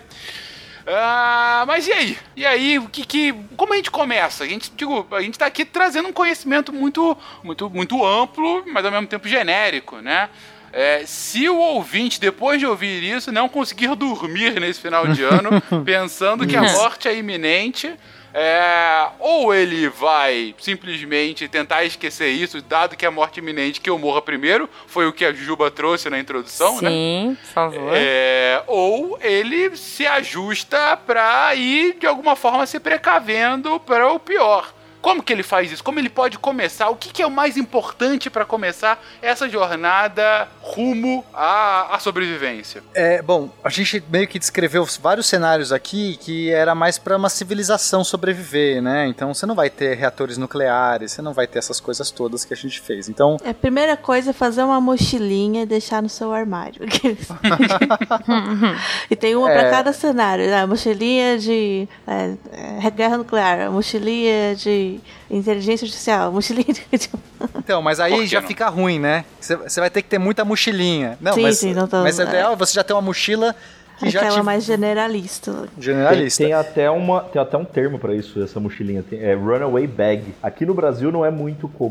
É, mas porque a gente Estados tem Unidos poucos um grupo... desastres naturais, Sim. né? Tipo, Sim, ma- mas nos Estados Unidos tem um, grupos de, do pessoal que se chamam de preppers, que é de, de pessoas que se preparam. É, e aí, inclusive, é um negócio lá. Você pode comprar a sua runaway bag pronta já. Eles já vendem ela já com tudo que você vai precisar. Mas dá pra você Sim. montar a sua também. Esse é, esse é um ponto bem relevante, runaway bag. Tá, mas vamos pensar assim, qual que são as primeiras decisões que você tem que fazer, né? Que eu acho que é... é- E aí, eu faço o quê? É minha mochila? É, mas é pra mim? Pra mais quem? Você tem que primeiro saber é, se, você, se você vai é, querer fazer um abrigo ou ter um abrigo, né? Que eu recomendo você pensar num abrigo. Você só ter uma mochila e sa- sair de mochilão pela civilização pegando fogo, não acho bom. Então, então vamos pensar no abrigo. Você tem que ter um abrigo, né? Aí você vai ter que descobrir para quantas pessoas você quer ter esse abrigo, né? Porque isso vai depender de qual abrigo que você vai. É, se eu que- quero salvar minha família inteira, meus amigos, meu cachorro, meu papagaio, é um abrigo. Se eu quiser salvar eu, minha namorada e é só e tá tudo bem, e é, sei lá, o que dá pra salvar. Ah, meus pais moram em outra cidade, ah, porque, sei lá, porque eu sou. não vai dar pra encontrar, porque a gente tem que pensar em muitas coisas. Então, o número de pessoas, ele é uma medida fundamental. E você vai ter que. é, é, novamente, é a hora que você tem que deixar um pouco essas questões morais de lado, porque se você quiser salvar todo mundo, é impossível. Ah, eu quero salvar meu primo de segundo grau porque ele é tão legal, ele me deu um de presente de aniversário, me deu, sei lá, o. Não dá, gente. É, é, se você vai ter que realmente pôr na, na ponta do lápis o que, que é essencial. Ele tá falando do essencial. E do ponto de vista prático, a minha irmã mora em Brasília. Eu amo a minha irmã, adoraria salvar minha irmã, mas ela não tá no meu, no meu abrigo. Desculpa, irmã, se você estiver ouvindo isso. Não tá na Eu nem minha conta aqui. você tinha uma irmã, você não ama ela de Olha aí. verdade. É, eu amo a minha irmã, é de verdade. Mas não dá, é, imagina, tem um plano que vai envolver helicópteros pegando ela, extraindo ela, não tem, não tem recurso, acabou. Então você tem que pensar em tudo isso. Quem que tá na, no, na- ao seu redor no momento que vai ter essa crise que você quer fazer? Amigos podem ser legal. Agora, a coisa mais importante, Fencas, mais valiosa que você tem que, que você tem num cenário desse é a lealdade. Isso é, é- é mais valioso do que tudo, porque você, você vai cercar de pessoas que podem estar em situações de sobrevivência e que vão ter que escolher não te trair. Seja lá o que acontecer ao redor. Então preze muito, muito bem essas pessoas. Eu sei que às vezes você fala assim, ah, eu vou chamar lá aquele conhecido ali que é fortão, que vai ajudar a gente, o cara, o cara tem arma. Ele pode usar arma contra você, se acabar a comida do abrigo ou se você tiver que fazer uma escolha. É bem sério isso, é a coisa mais valiosa numa é, é a lealdade, porque é um negócio que você não tem como muito comprar. A lealdade você construiu antes, você construiu ou você pode construir durante, mas tem muito a ver com bases muito grandes que você tem, entendeu? E num cenário que a sobrevivência fala mais alto, cara, você não comer o amiguinho, não matar o amiguinho, não trair o amiguinho, Comer o amiguinho, esse já tá nesse nível. Outra dica, hein? Não coma o amiguinho. Porque é que se assim, ele colocou comer e matar como coisas diferentes. Então quer dizer que se você comer, você não precisa matar antes. É, de repente um você pode criar o amiguinho. Você aprisiona ele, come a perna hoje, mas não mata, né? Que horror. Meu Ai, que horror. Deus. Esse ponto que o Pena falou sobre a, sobre a confiança é bastante relevante, porque numa dessa você sobrevive e aí você vai encontrar outros sobreviventes aleatórios, você não vai saber em quem confiar. É, os, os vínculos que você estabeleceu antes da, da situação de catástrofe, eles, são, ele- eles têm um valor gigantesco. Porque você não sabe se o cara novo vai querer passar a perna em você ou não. Então, é, ter, ter um plano que considera outras pessoas que também vão estar nesse plano e que você já conhecia no, num cenário pré-catástrofe, é, tem, tem, esse, tem esse valor de, de vínculos sociais que numa nova, num novo cenário não serão construídos da mesma maneira. Sabe? Aquela, é aquele jogo de videogame de apocalipse zumbi. Você encontra um cara e ele está pedindo ajuda, mas na verdade ele está querendo roubar a sua comida. Esse tipo de coisa faz. Comer o amiguinho. Se alguém bater no seu bunker, Fencas, falando sério, ó, ó, você tá lá, você, você tá com, sei lá, cinco pessoas num bunker, tá com comida, estoque, alguém bate desesperado dizendo, abre, por favor, tô- é, por favor, vão me matar aqui fora. Dilemas, o que você faz, Fencas? O Fencas abriria, ele morre rápido. Eu conheço o Fencas. É complicado. É, a gente sempre pensa, nunca pensa de verdade, né? Sim, nunca pensa de verdade. Mas é, é muito sério, não é fácil, essas decisões não são fáceis. Ou, ou alguém acha que é fácil, não sei se Não, A Jujuba, não. a Jujuba abriria? Não, eu já preferia ter, ter morrido já. É, às vezes, às essa- vezes é uma situação que você fala, cara, não quero decidir. Porque É. mexe muito, a gente tem, a gente foi construído em cima de, uma, de um padrão moral, ético, que a gente acredita, defende, né, de tipo respeitar e tal. Mas você fala, cara, é, eu tenho aqui, essa pessoa pode ser qualquer coisa, não, não, não conheço, e, e, e pode me matar pra, pra pegar o que eu tenho. É muito, é muito sério, é dificílimo isso. Né? Ou trazer uma pessoa que às vezes vai, vai, vai, vai se juntar ao grupo, mas se você não sabe em que condições vai se juntar ao grupo, ela pode ser um traidor amanhã, ou pode ser simplesmente uma pessoa que não convive bem, você tipo vai ficar com. Imagina você viver um Big Brother do inferno, cara, com um ano, com, com meia dúzia de pessoas num lugar fechado. Nossa. E de repente tem uma pessoa que você não suporta. Tem um monte. As questões de como lidar com o ser humano são as mais complicadas. Mas tu sabe o que fazer quando tu não gosta da pessoa, né? Tu come o amiguinho? Tu deixa no cantinho do prato. ok, estamos indo longe demais. Vamos continuar aqui. Mas então, vamos lá, retomando. Você descubra quais são as pessoas e quantas pessoas são esse grupo, né? E aí você vai ter. No geral, é, recomendo que não passe de 10. eu- eu- a não ser que você fale, eu tenho uma estrutura animal, vou fazer pra geral. Mas aí vai, de cada um, pensa. Agora você tem que ter um refúgio que vai atender essas pessoas. É, o, a- escolha um desses refúgios que você acha que dá pra você fazer. Ele vai ser escondido, ele vai ser protegido ou ele vai ser difícil acesso? Porque você ter uma casa, você morar na sua casa, no meio da cidade de São Paulo, que você não tem, tipo, nem segurança, nem escondido e nem difícil acesso, eventualmente alguém talvez vai bater na sua porta com uma arma e vai querer te pegar. Ah, até parece, né? É bem sério isso. Então, pense no lugar. Pode ser escondido, pode ser no esgoto da cidade, olha só, essa ideia é muito boa. Mas Ilha você talvez Cobras. queira Ilha das Cobras, Ilha das segunda Cobras. ideia boa. Esgoto da cidade, primeira chuva tu morreu, tu sabe, né? Eu acho que tem galerias protegidas, eu acho. Eu não sei bem. Eu, Eu, eu acho que tu morreu. É bom você checar isso antes, É. senão o seu plano vai por água abaixo. É, eu ia fazer uma expedição ao esgoto. Fazia parte do, do meu projeto fazer uma expedição no esgoto. Olha só que coisa legal. Mas, Ok. é, se você quiser, pense fora, no geral, pense fora da cidade. Esse- esse- esse- essa dica é boa mesmo, só que você vai ter que ter um plano de escoa, sair da cidade. Então, carros talvez é uma péssima ideia. Motos, melhor. E, e- então saiba pelo menos pilotar uma moto, porque você não precisa ter a moto, você só precisa pegar uma moto. você tem que saber pilotar a moto. Virou Né? balbúrdia. É, bicicleta, bicicleta talvez seja, é, não seja muito bom. Mas a pé, sempre você tem o recurso a pé. Só que você vai ter que talvez durar alguns dias na cidade para esperar o momento mais muvuca. Então talvez você tenha que garantir um tempo com uma certa segurança num apartamento de um das pessoas, né? Então, sei lá, digamos. é, eu preciso ter um plano para garantir que as pessoas cheguem no meu apartamento aqui. Então eu vou ter que falar com o Chuba e com as outras pessoas do, do meu plano. Como é que eu faço isso? Eu tenho que ter um sistema de comunicação, gente. Então a gente está planejando, por exemplo, um rádio que a gente testa todo ano, é, que não está ligado à internet, não depende de internet, não depende de energia, é, nada. Ele é movido a pilha, que você checa o rádio todo ano num dia específico para garantir que o protocolo vai funcionar. Estabeleça protocolos, você pode ter níveis de protocolo, protocolo é, amarelo, vermelho, põe cor, não põe cor porque eu sou daltônico, põe, né? Pode ter daltônico no seu grupo.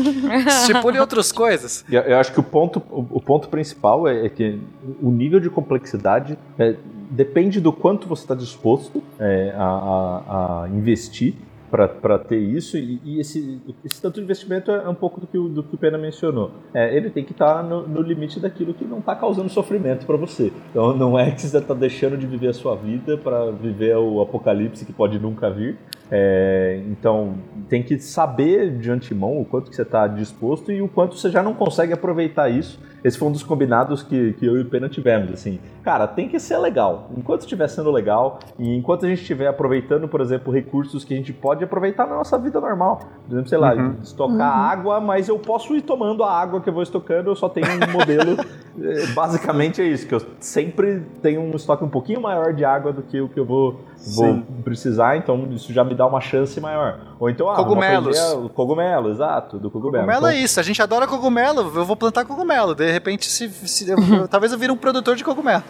E, e definir, então, quanto você tá, quer, quer investir nisso, é, inclusive de tempo, né? E, e, mas sempre lembrar de que assim, qualquer plano é melhor do que nenhum plano. Então você ter, assim, uma coisa super simples é, se a gente tiver um problema, o ponto de encontro para que a gente determine vai ser tal. Você já evita um primeiro problema que é um vai na casa do outro, outro vai na casa do um, por exemplo. Exato, é. E o momento, e o momento de acionar o protocolo é importante, porque alguém fala assim, opa, é impeachment no Brasil, vou pro ponto de encontro. E a outra pessoa, não, não era apocalipse ainda, entendeu? Tipo, você tem que meio que determinar... Impeachment no Brasil é quinta-feira, você já vai é. Acionar aqui? É. Então você tem que garantir que, que você saiba os momentos e se você tiver mais do que um protocolo, porque, por exemplo, o nosso primeiro protocolo pode ser só se reunir e não ainda ir pro bunker final, super Ilha das Cobras. Talvez é melhor esperar.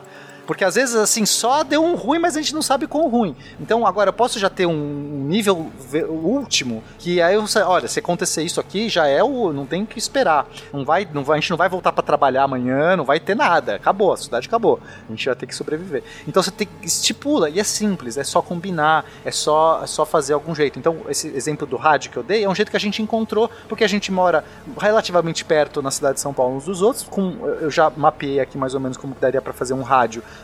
de comunicação não vai ser custoso, não vai ser, um, não vai ser uma coisa absurda. E assim, é, se der ruim, eu tenho como falar, porque não ter como falar com as pessoas é, é, complicado. Você vai ter que confiar que ela acionou o protocolo e você tem que falar, ah, mas será que ela acionou o protocolo? Né? Ou seja, entra numa dificuldade maior. Sabe o que seria extremamente irônico, Pena? Você falando tudo isso, tudo isso, e no final você ser morto picado pela cobra da Ilha da Cobra. Isso ia ser um negócio espetacular. Ah, mas eu ficaria feliz porque, sei lá. Eu, porque você tentou. No... Eu tentei.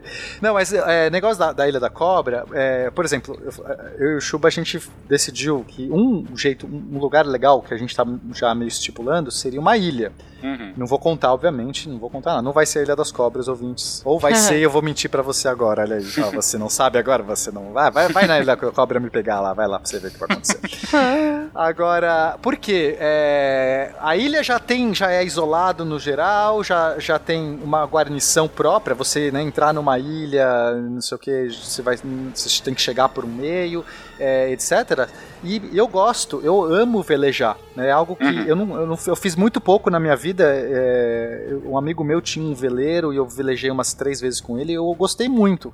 E aí o que, que a gente pensou? Cara, é, é, algo que eu gostaria de fazer, é uma, um hobby que eu gostaria de praticar. E, e, aí a gente agora tá já vendo de fazer curso e, e já, já, pegar alguns veleiros, porque é um conhecimento que já vai agregar na minha vida, porque eu vou gostar de fazer isso, eu acho que eu vou né, poder me dedicar a isso. E uhum. já no momento do apocalipse eu posso ir lá pegar o meu veleirozinho, ou se, não, se eu não tiver um veleiro, eu posso ir no cais e pegar qualquer veleiro. Porque vai ter muito disponível, né? Vamos combinar que não vai ser todo mundo que vai ter a ideia de pegar o veleiro e fugir. E aí eu já vou ter talvez uma ilha já pensada, já visitada, talvez com estoque de alimentos ali, que eu já escondi como um pirata debaixo da terra. Olha que ideia boa, Fencas. Ó, muitas ideias aí que eu tô dando pra um ouvinte. De graça, muito hein? Boas. De graça. E saiba, ouvinte, caso você tenha o seu veleiro e foi pegar ele na hora do apocalipse, foi o Pena que roubou. pois é. Eu queria muito, Fencas, pensar qual seria o refúgio do SciCast. Não sei se dá tempo, mas pra gente pensasse assim, um, o bunker onde o SciCast ia. Como que seria esse? Mas seria aí não doido, vai né? sair na gravação, né? Não, não, aqui, a gente pensar que um, real, coletivamente um bom refúgio. É, acima de zoeira, porque eu imaginei, uhum. imaginei agora a gente pensar numa coisa mais estapafúrdia. O MASP, uhum. qualquer coisa ele vai embora a pé.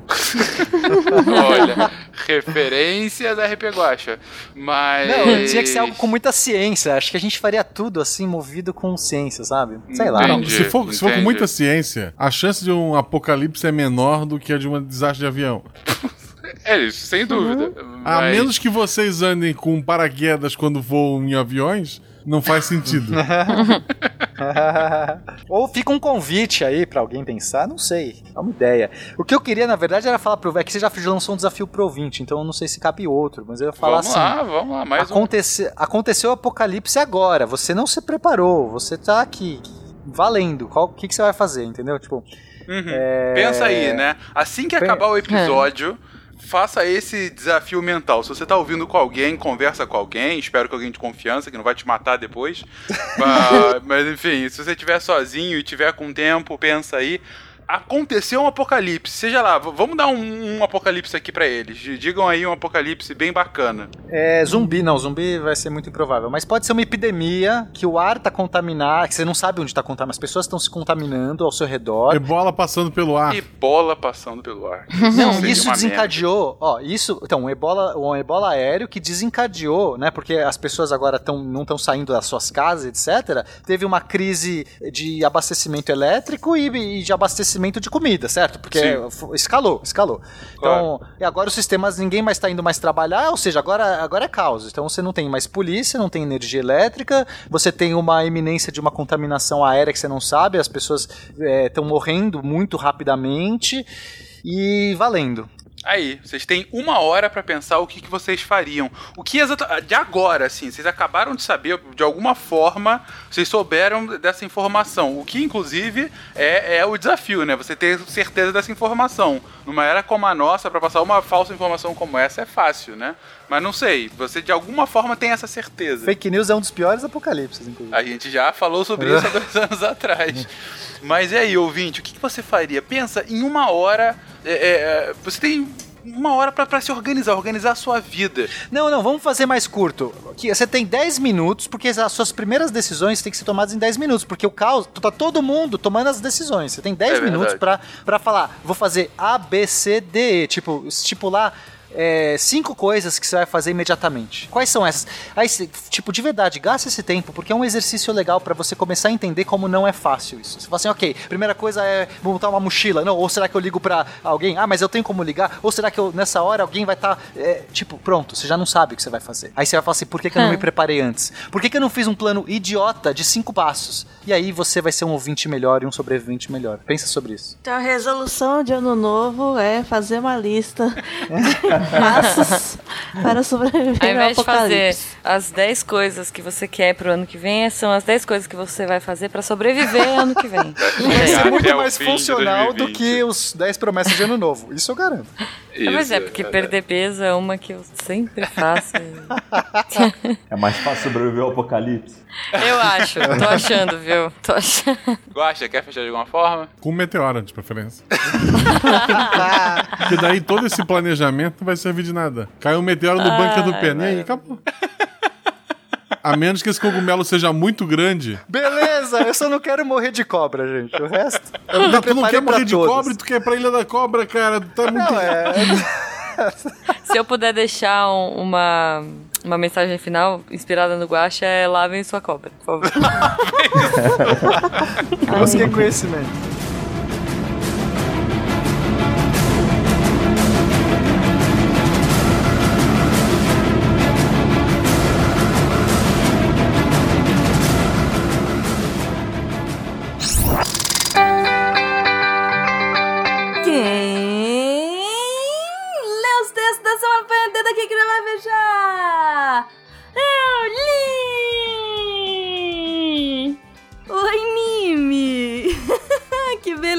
Eu tenho companhia de novo! Você sumiu, não veio conversar comigo semana passada. Ah, é porque a gente tá assim, preparando pro especial de Natal, né? Tava, porque agora já passou, na hora que sair isso já passou. Mas a gente tava se preparando pro especial de Natal, tava muito legal, você já ouviu? Já, eu já ouvi porque eu reviso, né? Mas assim, vamos focar, foca. Agora, textos da semana, vai, vai, vai. Segunda-feira, segunda-feira teve texto, um texto que chama Nós Latinos. Isso, gente. Segunda-feira o texto foi do maravilhoso Marcos Sorrilha, da nossa equipe de história. Ele escreveu o texto Nós Latinos e ele discute essa distância que a gente tem dos nossos vizinhos hermanos. Terça-feira, anime, o que, que a gente teve? Na terça-feira teve física! Foi o último texto do Armando Silva. Ele fecha uma explicação assim sobre física teórica. Física teórica é muito difícil. É muito difícil, mas no jeito que ele escreve é muito legal. Eu sou completamente apaixonada pelo Armando, gente. Ele escreve muito bem e ele fecha um ciclo maravilhoso com a gente com esse texto da física teórica dele. Então vai lá ler porque tá imperdível. Quarta-feira teve texto do Vitor Camilo e ele vai falar de Graphic MSP. Eu acho que deve ser tudo em inglês, porque eu não conheço, né? Apesar de ser brasileiro. Graphic MSP, talvez, da turma da Mônica. Uh, foi uma delícia ler sobre os personagens que foram tão próprios da minha infância e saber que ainda hoje eles continuam relevantes para a vida adulta também. É, eu não conheço esse pessoal aí não, né? Eu só conheço o pessoal do RPG. Mas tá legal mesmo o texto. eu acho que você precisa ler mais então, Nimi. Além dos textos do portal. Vamos abrir seus horizontes. Uh, Quinta-feira teve texto da Hell, a Michelle Mantovani. Ela ajuda a gente a entender um pouquinho melhor o mecanismo da formação de crateras com anéis de pico. É, assim, parece complicado, mas ela escreve muito legal. E aí é como se, assim, foi um negócio que caiu, aquele é, asteroide, assim, grandão, que caiu, e aí fez um negócio assim, e a Terra vira, tipo, água. É isso que eu entendi do texto. é mais ou menos isso. Tá muito bom, gente. Vai lá ler sexta-feira! Sexta-feira tá saindo aí fresquinho pra você às 10 da manhã. Mais um texto do Matheus Berlandi. Esse Matheus Berlandi, ele tá se inscrevendo toda semana agora, né? Porque a gente fala dele toda semana. Toda semana tá Matheus Berlandi aqui. é verdade, ele tá competindo pela estrelinha de redator de ouro de 2019. Ele e o Antônio Lucas. Mas dessa vez ele vai falar de ilixo. Elixo. Você conhece? Você sabe do que se trata? Eu agora já sei. Se você não sabe ela ler, porque eu agora já sei. é isso, gente.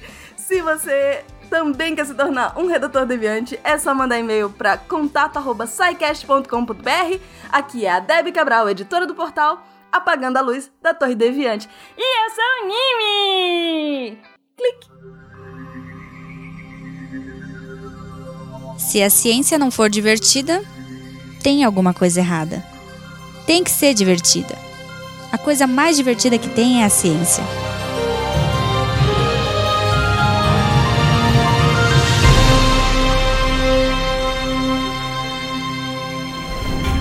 Este programa foi editado por Tapcast. Edições e produções de podcast.